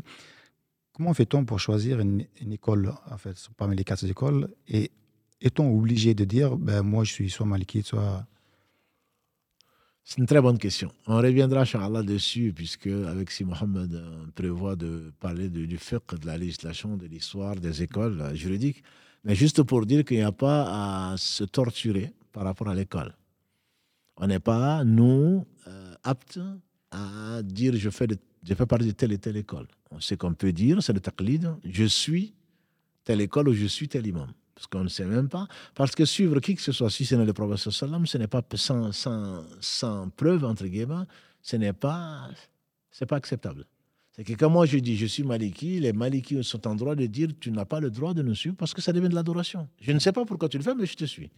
Dans, dans, dans la religion, ça, ça n'existe pas. Malheureusement, non, moi je suis maliki. Pourquoi? Parce que mon père l'est, parce que mon grand-père l'est, etc. Normalement, ça, ce n'est pas permis. Par contre, ce qui est permis, c'est que je ne sais pas. Face à Demandez aux gens de, de science si vous ne savez pas. Donc, je connais des, savants, ils savent pourquoi ils le font, et ils sont de telle école. Si on est au, Maghreb ou si on est en Afrique noire, euh, se disent souvent maliki, je ne lui demande pas de quelle école tu es. Malheureusement, aujourd'hui, on a beaucoup d'enfants, beaucoup de nouveaux musulmans, eh, qui soient nés dans les familles musulmanes ou pas. Eh, de quelle école tu es? Tu ne connais même pas les écoles. On en parlera, Inch'Allah, plus tard. Et voilà.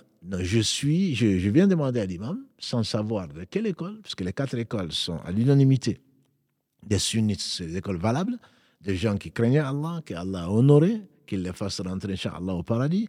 Et donc, euh, on, on, leur fait confiance. Eux, ils savent pourquoi ils font. On demande à l'imam, je suis venu en retard, j'ai fait le asr, qu'est-ce que je fais? S'il est maliki, il te dira, tu refais le dohr al-asr. Voilà. Je ne vais pas dire, non, non, moi je suis maliki. Que disent les maliki Mais tu n'as qu'à aller apprendre si tu es maliki. Voilà. Donc, on suit la personne de science de qui, à qui on a, de qui on a confiance. Et donc, euh, il n'y a pas de mal. Ce qu'on appelle le taqlid, ça c'est permis. Par contre, pour les élèves en sciences, euh, on se doit d'étudier l'école, d'étudier les arguments et trancher. Bon, ça, ce n'est pas à la portée de tout un chacun. Je m'arrêterai je là sur la question. Je reviens donc sur la, sur la prière. Là, la question, on l'a déjà traitée à, plusieurs reprises, mais je pense que c'est bien de, de, revenir dessus. Euh, est-ce qu'il permis, pendant la prière, de réciter le Coran en français parce qu'on ne comprend absolument rien à l'arabe, on a, on a, du mal à l'apprendre? Euh, est-ce que, ben, vous savez, je suis, je suis dans l'islam, voire même parfois des, arabophones n'arrivent pas à réciter correctement. Est-ce que je peux me permettre de, l'apprendre en français et de le réciter en français? Je viens juste d'avoir la question Oisha. voilà, un frère qui dit J'ai ma femme qui, qui, est convertie et puis euh, qui, a pris le, qui a pris la Fatiha en français et qui la récite en français. Non, non, c'est pas que c'est pas logique. Euh, dans l'islam, c'est Allah a dit, le prophète a dit. Les compagnons, ils ont dit. Donc, euh, le prophète, salam, quelqu'un est venu le voir, enfin, quelqu'un s'est converti et il ne connaissait pas la Fatiha. Ce n'est pas parce qu'il est arabe qu'il connaissait la Fatiha, même s'il était, il comprenait la Fatiha. Il a dit qu'il dise Subhanallah, Alhamdulillah, La ilaha Allahu Akbar, wa la hawla, wa la quwwata illa à la place de la Fatiha. Allah ne charge aucune âme au-dessus de ce qu'elle peut supporter. Donc, si on ne connaît pas la Fatiha, on n'a pas le droit de la lire en chinois ni en français, ni en anglais. On doit faire ce que le prophète a fait. Sinon, il se peut que la prière ne soit pas valide et il se peut, même si elle est valide, c'est peut qu'Allah ne l'accepte pas. Parce qu'on ne sait pas, alhamdulillah, il n'y a pas de mal. Je ne dirais pas aux gens qui l'ont fait de refaire leur prière, ce n'était pas l'école du sallam, mais, mais, on doit apprendre. Donc, euh, on ne doit pas réciter la Fatiha en, français ou dans une autre langue, on doit la réciter. C'est la parole d'Allah, ce n'est pas. Et tout ce qui n'est pas euh, la, parole d'Allah ne peut être que des sens de la parole d'Allah, même si c'est en, même si, même si en arabe. Donc on n'a pas le droit de réciter autre chose que le Coran, sinon de faire le dhikra, subhanallah, alhamdulillah, la ilaha illallah, Allah akbar, wa la hawla wa la quwwata illa billah, à la place donc de la Fatiha. Et ensuite on fait le recours, on se relève du recours, on célèbre les louanges d'Allah, et la prière est valable. Donc il ne faut pas, d'ailleurs, euh, bon, c'est pour les invocations aussi. Il y a deux écoles. Certains disent qu'il faut faire toutes les invocations en arabe. Ça, c'est une école euh, que je ne citerai pas. Euh, et il y, a une autre école qui dit que non, puisqu'on ne comprend pas arabe, on peut le faire en français ou dans la langue de maternelle. Ce que j'ai conseillé déjà, comme tu as dit, euh, on rappelle qu'il y a la chaîne YouTube de la mosquée et sur la prière notamment, on a fait toute une série, pour ne pas dire plusieurs séries. Donc on peut aller les voir. c'est que ce qui est conseillé, c'est d'éviter les divergences ce que je sais, euh, Allah sait ce que je veux, donc euh, je, ne, je, ne, dis pas autre chose que de l'arabe. Ce serait mieux pour la personne. Je ne dis pas que ce n'est pas permis, mais ce je ne dirais pas mieux que ça. Et sinon, comment qu'on apprenne une, euh, une invocation qui est globale et que le prophète sallam faisait souvent d'après Anas, c'est Rabbana atina fi hasana wa fil akhirati hasana wa qina donc, c'est verset 221, 201, je pense, de la Surat al-Baqarah. Seigneur, donne-nous belle part dans ce bas monde, belle part dans l'au-delà et préserve-nous du châtiment du, feu. Donc, ça, c'est un, verset qui est global et qui donne tous les bienfaits de ce bas monde et de l'au-delà.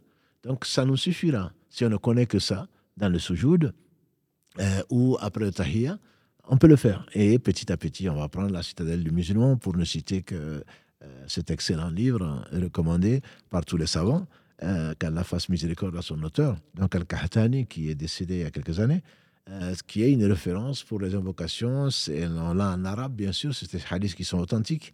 On a en arabe, on a en phonétique, on a même la traduction. J'imagine dans toutes les langues, en tout cas en français, certainement. Donc, je conseille à tout un chacun d'apprendre un tout petit peu et ce sera de l'adoration. Et le fait de le dire en arabe, ce sera certainement le mieux pour la personne. Barakallah pour cette précision. Je te propose de prendre encore quelques appels.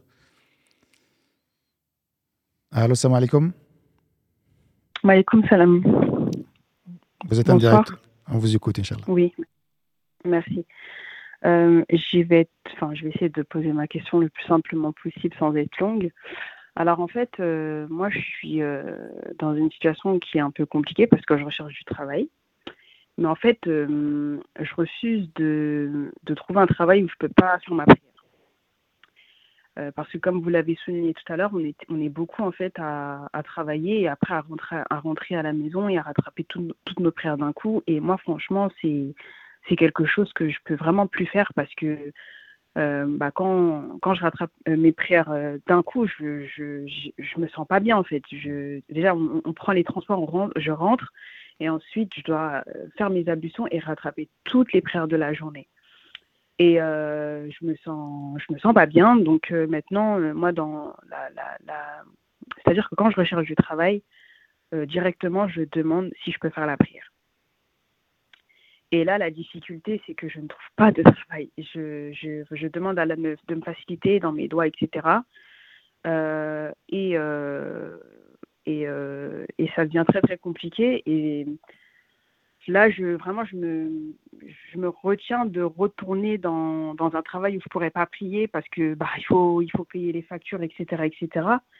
Donc, euh, j'ai voulu me lancer à mon compte.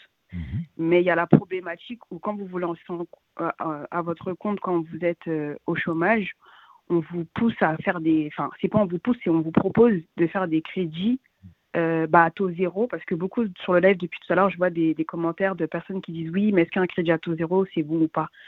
Donc en fait, moi, je suis aujourd'hui, je suis perdue, donc je voulais avoir euh, votre, votre conseil parce que c'est bien, enfin, pour pouvoir faire nos prières à l'heure, si on a la chance, c'est quand même de d'être à son compte parce qu'on a on est, on est notre propre responsable, on est notre propre chef. Mmh.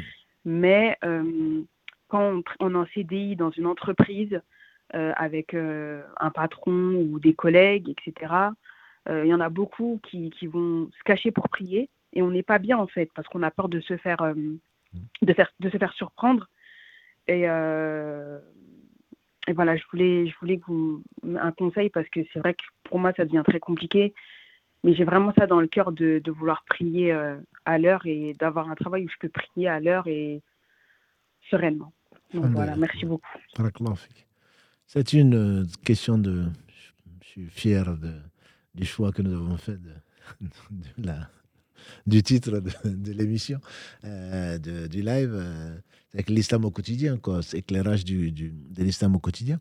C'est quelque chose que chacun d'entre nous, en tout cas beaucoup d'entre nous, vivent notamment en Europe, je pense ceux qui ne sont pas dans, les pays euh, européens, ou en tout cas ceux qui ne sont pas en France en particulier, comprennent mal, comme en Angleterre, ou même dans la fac, à la fac, à l'université, n'importe où, il y a des salles de prière, etc. De, ils ne peuvent pas comprendre euh, notre problématique, mais pourtant c'est un problème qui est vraiment réel. Et moi, je te félicite. Euh, par rapport aux priorités. La priorité, c'est l'au-delà. La priorité, c'est Dieu donc, vouloir faire la prière à l'heure, on dira oui, mais ça c'était avant, maintenant on ne peut pas. Mais le Dieu d'avant, c'est le Dieu d'aujourd'hui, c'est le Dieu de demain. Il n'y en a qu'un seul. La religion d'avant, c'est la religion d'aujourd'hui, ce sera la religion de demain. Et donc, euh, Allah dit dans le verset 85 de la Surah 3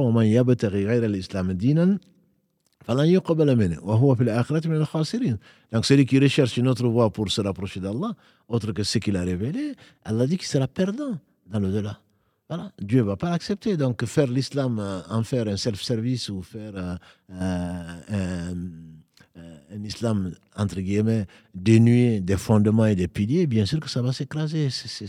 tout le monde le comprend. On n'a pas besoin d'être architecte pour savoir que sans pilier, la, construction va, donc va s'écraser. La prière, c'est la deuxième. C'est le deuxième pilier et c'est le premier pilier matériel. C'est l'acte que Allah aime le plus. Et comme on a dit tout à l'heure, verset 103 de la Sourate 4, Inna Donc, ce n'est qu'un rappel, c'est le fait que de faire la prière à l'heure autant que faire se peut. Après, effectivement, comme tu dis, il y a des difficultés à se cacher, à le faire. On, a peur d'être surpris, donc euh, euh, d'être fiché, d'être surpris, d'être viré, pour, pour utiliser les, termes des jeunes. Et donc, effectivement, on a tendance à, on craint les, créatures moins que Allah. Ou alors, Allah est miséricordieux, donc quand je vais rentrer, mais un jour, tu ne rentreras pas. Soit tu sortiras pas, soit tu rentreras pas. Tu peux aller en métro, au travail et puis tu reviens en corbillard. Ou alors tu reviens, tu vas à l'hôpital, etc. Donc on n'a pas de garantie. Et à supposer même qu'on le fait, on n'est pas du tout garanti que Allah va l'accepter. Bref, ceci étant, donc en tant que femme, je dirais c'est plus facile, même c'est plus difficile aujourd'hui. C'est plus facile euh, de, dans la mesure où sans, sans avoir de complexe parce que malheureusement, il y a beaucoup de sœurs qui ont des complexes. Le mari se doit de subvenir à tous les besoins. Je répète encore à mes frères, c'est tous les besoins. On n'a pas à pousser sa femme à travailler. Si elle travaille, ce qu'elle gagne lui appartient en propre. Et c'est la responsable devant Dieu de la zakat et de sa gestion, etc. On n'a pas à pousser sa femme à aller travailler pour payer, payer des factures. Je dis également au père de famille, c'est pareil. Tant que la femme n'est pas mariée et elle est sous euh, la responsabilité financière, j'ai dit, de son mari, le père doit subvenir à tous les besoins de la fille qui n'est pas mariée, de la femme qui n'est pas mariée. Si elle est divorcée, c'est pareil. Si c'est pas le père, c'est le frère. Si c'est pas le frère, c'est l'oncle, etc., etc. Donc je le répète. Et s'ils ont des preuves contraires, qu'ils nous, nous, les montrent. C'est ça l'islam. Donc on n'est pas obligé, la femme n'est pas obligée d'aller travailler, surtout dans les conditions. Elle peut travailler, elle a le droit de travailler, on a déjà traité ce sujet, mais elle n'est pas contrainte d'aller travailler. Quant à l'homme, il doit aller travailler et généralement on se cache. On, tu es musulman? Non, non, je m'appelle Mohamed. Voilà. Et donc, euh, il y a des cas où on a demandé à des patrons est-ce que je peux travailler? Je, je, peux prier Il dit oui, tu peux prier. Il y a un cas qui est connu, hein, je pense que c'était en Espagne. Il y a des ouvriers, euh, bon, ben, ils ne faisaient pas la prière à l'heure. Il y a un qui est venu, qui a conditionné son travail. Ben, moi, je, je dois faire la prière. C'est aussi important que d'aller aux toilettes. Le patron lui dit oui, tu peux le faire. Et voilà que l'homme se lèvent pour faire la prière. Les autres, il y avait beaucoup de musulmans, pour ne pas dire une majorité de musulmans, qui ont commencé à faire la prière. Et le patron leur dit non, vous, en vous engageant, vous n'avez pas, vous n'avez pas dit que vous allez faire la prière. Donc celui-là, il peut faire la prière. Comme des gens, non, non, ils ne vont pas accepter. Qui t'a dit qu'ils ne vont pas accepter? Est-ce que tu as demandé? Et Dieu le sait. Donc il faut d'abord demander il faut de la meilleure façon, bien sûr, et conditionner, dire que je suis prêt à travailler samedi, je suis prêt à travailler dimanche, je suis même prêt à travailler la nuit pour pouvoir avoir cinq minutes au dehors ou au asra, etc. Et quel, combien de, gens ont eu du succès, je dirais même, en faisant travailler pendant le ramadan les, les, les, les travailleurs euh, musulmans à 5 heures. Ils commençaient à 5 heures du matin pour terminer à 15 heures. Pour terminer à 15 heures. Et bon, on a fait de la publicité pour ce, pour ce humaniste, entre guillemets, alors que c'est lui qui gagne. Il travaille de 15 heures, il travaille de 5 heures du matin jusqu'à 15 heures. ils sont nombreux les musulmans qui acceptent cela. Mais bon, comme on ne demande pas, par ignorance ou par peur, généralement, on n'est pas satisfait et Allah subhanahu wa ta'ala n'a pas besoin de nous, donc ni de notre prière, ni de quoi que ce soit. Par conséquent, on n'a que ce qu'on mérite. Donc, se mettre à son compte, ma soeur, tu as, tu as tout à fait raison. Ce serait l'idéal. Ce serait l'idéal, mais pour cela, il faut un crédit, entre guillemets, en général, et Allah facilite. Donc, le taux zéro. Le taux zéro, bien entendu, un crédit à taux zéro, puisque tu nous dis que dans le fil de la discussion, les gens demandent, ce qui est normal. Le taux zéro est permis. Il n'y a pas d'intérêt. Le problème, c'est que quand il y a un taux zéro, il est adossé à un prêt. Je ne vois personne, que ce soit l'État, que ce soit qui que ce soit, encore moins une banque, en train de te faire un crédit à taux zéro s'il n'est pas adossé à autre chose. Et on a déjà discuté avec Si Mohamed ici, à cette même antenne, quand on te dit de payer à plus de trois, fois, euh, donc un crédit par exemple à payer dix fois sans frais, comme ils le disent, les frais existent. Les frais, c'est adossé à une société bancaire qui paye, je ne vais pas dire le nom ici, de qui, qui la société elle-même qui te fait le prêt, c'est elle qui va payer l'intérêt. Et le fait de payer l'intérêt, eh, tu as accepté ceci et tu fais partie des usuriers ou des gens qui ont fait de l'usure également. Donc le taux, le taux après zéro, il n'y a pas de souci dessus, mais quand le taux après zéro est quelque chose qui va obliger donc euh, la personne à, prendre du crédit, et même une partie donc à taux zéro et une partie qui n'est pas à taux zéro, celle qui n'est pas à, à, taux zéro sera forcément euh, quelque chose qui sera un péché, euh, même si on prend à taux, même si on a une partie à taux zéro. Donc, pour revenir, ce qu'il faudrait que c'est les gens qui sont convaincus, qui ont les mêmes convictions, doivent s'associer, soit en coopérative, soit en autre chose, une association dans le commerce ou autre chose, avec des gens dignes de confiance pour travailler et peut-être se contenter de peu par rapport à vouloir faire de grosses entreprises. On n'a pas les moyens. Mais comment on fait? Allah ne nous a pas créés pour travailler, il nous a créés pour, pour l'adorer. Et Allah n'a pas obliger les gens à faire une chose qu'ils ne peuvent pas faire. Donc, il va certainement faciliter. C'est à nous de multiplier les initiatives, de réfléchir, de demander à Allah et de d'essayer. Et il se peut que Allah subhanahu wa ta'ala ouvre des portes donc, qui sont fermées et que nous, on n'osera même pas euh, aller euh, vers dans, dans, cette direction-là pour ouvrir. Wallahu ala wa alam. On remercie en tout cas la sœur pour la question. C'est vrai que c'est une question qui est souvent posée et tu as bien fait de préciser que souvent, ben, c'est nous-mêmes qui nous mettons les barrières sans aller euh, prendre. On a peur du refus alors qu'on n'a même pas encore posé la question, alors que des fois, euh, ça se passe très bien. Il ne faut pas croire que tout le monde est contre les musulmans non plus. Donc, c'est. Alhamdulillah, barakallah pour le rappel en tout cas. Je voudrais passer à quelques questions, euh, parce que le, temps commence à passer, plus dans les relations familiales. Euh, une personne, elle dit quel est le lien de parenté minimum qu'il faut garder avec sa sœur, euh, vu que cette sœur-là, visiblement, elle lui veut du mal? Euh, le prophète sallam, Aïcha lui a dit, enfin, Aïcha a rapporté de lui, salam, que le prophète sallam a dit quand Allah a créé il a, le lien de parenté, il s'est accroché au trône, il a dit J'ai peur qu'on me coupe. Allah lui dit Est-ce que tu seras satisfait que je me lie à celui qui s'est lié à toi et que je me coupe de celui qui se coupe de toi? Le lien de parenté a dit Oui. Allah a dit Ça, ça, ça t'est acquis. Je rappelle également que quand on va tous passer au-dessus de l'enfer, j'espère, et ne pas y tomber, le lien de parenté, c'est l'un des facteurs qui va nous permettre de passer vite ou pas. Je rappelle également que celui qui veut vivre longtemps, et que, sa subsistance soit abondante, qui respecte le lien de parenté, a dit le professeur Salam. Donc le lien de parenté, c'est pas rien. Ce n'est pas, ben, cette sœur, elle me veut du mal, cette sœur, elle ne me, téléphone pas. Non, c'est important. Quelqu'un est venu se plaindre au professeur Salam en disant Moi, je fais du bien à mes, à mes parents, je fais du bien à mes, à mes frères et sœurs, et euh, ils me font du mal. Il a dit Si ce que tu dis est vrai, tu ne cesses pas de les faire avaler de la cendre chaude. C'est-à-dire, ne réagis pas, agis bien. C'est Allah qui va te défendre. Je ne dis pas qu'il faille euh, ne pas prendre de précautions. des mères qui font de la sorcellerie, des sœurs qui font de la sorcellerie, c'est connu. Donc, il faudrait faire très attention. Ne cherche pas le minimum, fais du bien. Fais du bien contre le mal qu'on te fait. Et très certainement, c'est ce qu'Allah dit hein, dans la sourate 41, verset 34. إِدْفَعَ بِالَّتِي هِيَ أَحْسَنُ فَإِذَا الَّذِي بَيْنَكَ وَبَيْنَهُ عَدَاوَةٌ كَأَنَّهُ وَلِيٌّ حَمِيمٌ وما يلقاها إلا الذين صبروا وما يلقاها إلا ذو حظ عظيم Allah dit repousse le mal par le bien et tu verras que ton ennemi invétéré devient un ami intime mais n'y arrive que celui qui est patient et n'y arrive que celui qui est doué qu'Allah a doté donc d'une force immense. Donc il faut craindre Allah, il faut lui faire du bien. Si tu vois que la personne est toxique, tu éviteras de, de, la, tu l'éviteras, tu l'éviteras de la fréquenter, euh, sauf euh, si c'est une obligation, quand il y a un décès, quand il y a, vous vous retrouvez chez les parents, etc., etc. Tu lui envoies des messages en disant non, moi je suis pas un hypocrite, hein. moi j'aime pas, j'aime pas, il m'appelle pas, je l'appelle pas. Non, c'est pas de l'hypocrisie ça.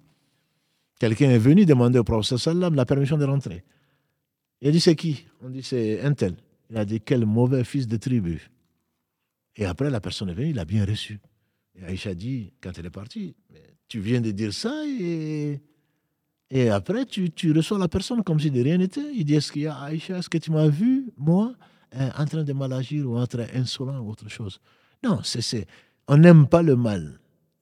mais par contre, on, fait, on dit que du bien. Ça ne veut pas dire que, euh, je, même que tu dis à ta, sœur que tu l'aimes, oui, tu, tu aimes du bien pour elle. Ça ne veut pas dire que tu l'as menti. elle m'a fait ça, j'ai fait ça. Elle ne me visite pas, je ne visite pas. Non, si tu y a un mal que, tu crains de la, de la, personne, tu prends tes précautions. Tu ne manges pas ce qu'elle t'envoie tout seul tu, tu, évites euh, les cadeaux, euh, même si tu les prends, tu ne dis pas non, non, non, moi je ne te fais pas confiance, tu prends le cadeau et tu en fais autre chose. Soit tu l'offres, soit tu détruis, peu importe, mais il faut faire le bien pour le mal qu'on te rend. Et ne pense pas que j'ai tout fait, je l'ai téléphoné, j'ai machin. Non, tu ne, on ne fait jamais assez pour Allah, subhanahu wa ta'ala, pour son amour, pour son amour. Donc il faut essayer de faire au maximum. Si la personne fait du mal, le mal lui reviendra. C'est pas à toi que ça revient. Toi, tu as fait du bien, ça te sera considéré, ça sera également compté. Wallahu ala wa alam. pour la précision. Je reste sur la relation frère-sœur, sœur-sœur, frère-sœur. Euh, du coup, euh, quelle est la responsabilité du frère vis-à-vis de sa sœur? C'est-à-dire si la sœur, euh, si le frère est marié, il a sa famille, ses enfants, il s'occupe de sa famille, et que la sœur, soit elle a du mal à subvenir à ses besoins, soit même pas, c'est-à-dire qu'elle elle, se porte bien aussi, mais elle demande à son frère de lui payer quelque chose. Est-ce qu'il est en droit, est-ce qu'elle est en droit plutôt de lui demander, de lui imposer, de lui acheter quelque chose, par exemple, qui n'est pas forcément nécessaire ou vital pour elle? Non, mais certainement, c'est la sœur, le frère ont deux droits sur nous. C'est le droit de la parenté, et Allah l'a rendu sacré, comme on a vu, c'est le droit également de la fraternité. Le prophète m'a dit faites-vous des cadeaux, vous allez vous aimer. Si toi, tu fais des cadeaux à tes copains de la mosquée et ta soeur te demande quelque chose, tu refuses. Bien entendu, il ne faudrait pas que ce soit une dépensière, il ne faudrait pas qu'elle abuse. Euh, comme ça peut arriver dans les familles. Je sais que Mohamed, il travaille, il, a, il gagne 10 000 euros, ben, moi j'en gagne 5 000, bon, ben, je vais lui faire payer. Euh, voilà. Non, ça c'est de l'exploitation, ça, il ne faut pas tomber dans ce plan. Mais faire un cadeau. Le prophète il y a la femme de Abdallah bin Masaoud, qui est venue avec d'autres femmes demander la permission de parler au prophète sallam. Et il était occupé. Quand il est sorti, il était parti. C'est qui? Dit c'est Zainab, la femme d'Abdul Masaoud, qui est venue poser la question en fait est-ce que si je fais une sadaqa à mon, à mon mari, est-ce que c'est compté? Le prophète m'a dit une sadaqa, c'est une sadaqa avec le lien de parenté ou avec un proche, c'est compté double. C'est compté double. Voilà. Donc celui qui aime ce que Allah aime et sera nécessairement plus récompensé que celui qui se contente du minimum. Donc, quand on peut faire des, même sans qu'elle demande, quand on peut faire des, cadeaux à ses neveux, ces cadeaux, euh, on sait que quand on veut faire plaisir à une mère, il suffit de s'intéresser à ses enfants. Voilà. Donc, on n'est pas obligé de faire directement à sa soeur. Et puis, même, pas, même si elle est mariée, même si elle a les moyens, ça fait plaisir à tout le monde. Euh, une boîte de chocolat, ce qui coûte rien. Mais c'est un signe, c'est un symbole, euh, c'est la preuve qu'on a pensé à nous. Donc après, il ne faudrait pas, bien entendu, que la sœur abuse ou que le frère abuse. J'ai une famille, j'ai une charge et que, bon, on vient toujours me demander, mais c'est aussi vrai pour les parents, malheureusement.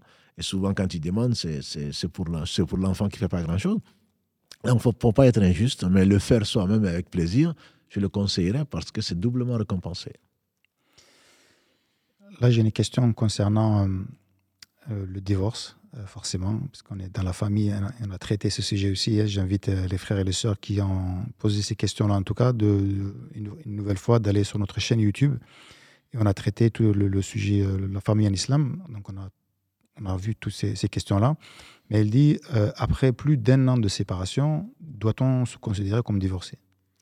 C'est une très bonne question. J'ai déjà entendu ça plusieurs fois. Le divorce doit être prononcé. Ce n'est pas parce qu'il y a une séparation de. Mon mari vient à l'étranger, on ne s'est pas vu depuis, on n'a pas eu de relation intime en particulier. On m'a dit qu'après trois mois, euh, le mariage est, consommé, entre guillemets, donc que le, divorce est consommé plus tôt. Non.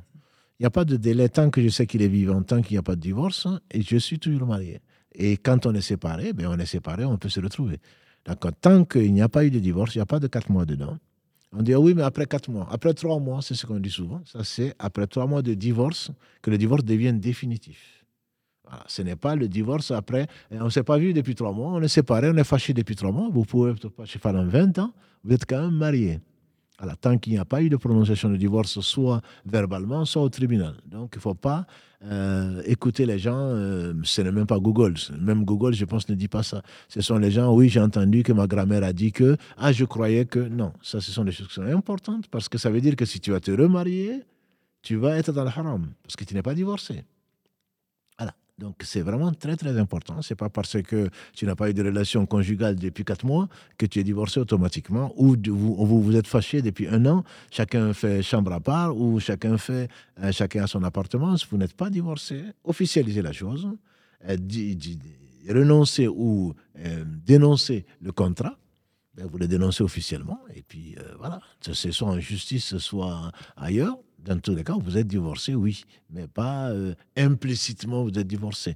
Les gens confondent une chose, Allah subhanahu wa ta'ala dit de ne pas laisser une femme accrochée, mu'allaqa, c'est-à-dire qu'elle est accrochée, ni mariée, ni divorcée, quatre mois, c'est le maximum. Ça, ça veut dire qu'une femme euh, mariée doit avoir ses droits. Et on ne peut pas s'abstenir, on ne doit pas la priver de ses droits, y compris ses droits sexuels, pendant quatre mois parce qu'on est fâché soit elle est notre épouse, soit elle ne l'est pas. Donc si elle ne l'est pas, Allah oblige la personne de divorcer. Si elle ne le fait pas, elle est empêchée. C'est ce que ça veut dire. Et le juge va contraindre, doit contraindre la personne à revenir à de meilleurs sentiments, ou alors il prononce le divorce. Ça, c'est le juge. Mais ce n'est pas la personne qui dit, mais finalement, puisqu'on n'a pas eu de relation depuis quatre mois, on a divorcé automatiquement. Non, il n'y a pas d'automatique. C'est comme les antibiotiques. Ce n'est pas automatique. Non, non. Ce n'est pas parce qu'on n'a pas eu de relation depuis quatre mois qu'on est divorcé. Non. Ce n'est pas ça dans l'islam. D'accord. Là, une question un peu inverse. Si on, a deux personnes qui se sont fréquentées avant le mariage et qui finalement bah, se marient et euh, sans forcément euh, faire ce qu'on appelle le halal. Euh, et puis s'aperçoivent qu'en fait, ils ne sont pas forcément mariés, on va dire, dans, la, bonne procédure. pardon. Est-ce que ces personnes-là doivent refaire le, le, le halal, repasser, on va dire, par l'étape de la, première étape euh, ou est-ce que, euh, je crois, il me semble que cette question avait été traitée aussi, où il faut voir euh, comment euh, aujourd'hui, combien de temps, ça fait combien de temps qu'ils vivent ensemble, etc., pour voir si, le, le, mariage est quand même halal. là, c'est une très bonne question. Elle a été traitée par plusieurs savants et il y a plusieurs avis dessus. le mieux, c'est d'observer un délai de viduité il y a trois avis dessus, là aussi, que je connais. L'avis, c'est que, bon, mais puisque. Ils ont fait le mariage religieux, mais bon, ils, ont, ils ont fait le haram euh, la veille, où elle était enceinte, etc. Chez les Maliki, par exemple, c'est il faut vraiment attendre que la femme accouche, que le sang coule. Et si ce n'est pas une grossesse, il faut attendre euh, trois mois de séparation. Euh, physique, qu'il n'y ait pas de, relation intime pour faire un mariage halal. Donc, si on peut faire un mariage religieux, le mariage civil, contrairement à ce que certains pseudo-mouftis disent sur les, parmi les musulmans de France, euh, le mariage civil n'est pas l'équivalent d'un mariage religieux. Un mariage religieux a des conditions. On en a déjà traité comme tu dis, sur notre chaîne YouTube, sur la famille en islam, on va pas revenir dessus, un mariage civil a des conditions. Ce ne sont pas les mêmes conditions. Les mariages civils ne remplissent pas les, conditions du mariage religieux et vice-versa. Voilà. Donc, à partir du moment où on vit ensemble, on pense qu'on est marié, par exemple, pour des, pour des convertis, ils ont été à l'église ou ils ont été, ils ont été à la mairie, les enfants issus du mariage sont considérés après leur conversion comme des enfants qui sont des enfants légitimes. L'islam accepte euh, l'état de fait que la société accepte. Ce qui n'est pas le fait s'ils ils sont en concubinage ou autre chose. C'est différent parce que la société ne les considère pas comme mariés. Donc, si la personne, effectivement, euh, ils ont eu des enfants, etc., alors que le mariage est vicié, les savants contemporains disent que les enfants sont quand même légitimes, mais qu'il faut refaire le mariage parce qu'ils ne sont pas dans les conditions de mariage. Et encore une fois, je, je reviens à nos frères et nos sœurs qui étaient dans l'erreur, qui sont toujours dans l'erreur. La première chose, ce n'est pas le halal, comme il l'appelle. Le halal, en arabe, on le sait tous, c'est ce qui est permis. Mais la première condition, c'est le repentir on a l'impression qu'on fait venir un imam, ce qui n'est pas du tout une obligation, ça fait pas partie des conditions. On fait venir un imam, voilà, un tolba comme il appelle, quelqu'un qui sait lire le Coran, et on lui donne 50 euros ou je ne sais quoi d'autre, qui dit ben, vous êtes marié. Non, c'est pas comme ça. Il y a des conditions qu'on a déjà traitées, mais c'est surtout le repentir. Comme cette sœur, comme quelqu'un d'autre, je faisais ça, oh mon Dieu, je regrette, je ne savais pas. Ou même si je savais, non, je savais, mais j'étais ignorant, j'étais dans l'égarement, pardonne-moi. Ce qui oblige à arrêter la relation, à la regretter, à décider de ne plus jamais la faire. Et donc, s'il y a dans les trois avis, certains disent vous pouvez directement vous marier, d'autres disent non, il faut, il faut avoir au moins du sang, qui, du sang des menstrues sans avoir de relation. Euh, d'autres disent que, comme les Maliki disent qu'il faut trois mois. Peu importe. Pour moi, le plus important, c'est vraiment le repentir. Le repentir, il faut qu'il soit sincère. Voilà. Il faudrait vraiment qu'on arrête, qu'on regrette. Allah, c'est tout. Donc ce n'est pas de l'administratif. Il ne faut pas prendre l'islam. Non, non, on a fait le halal. On a fait le halal, vous vivez dans le haram.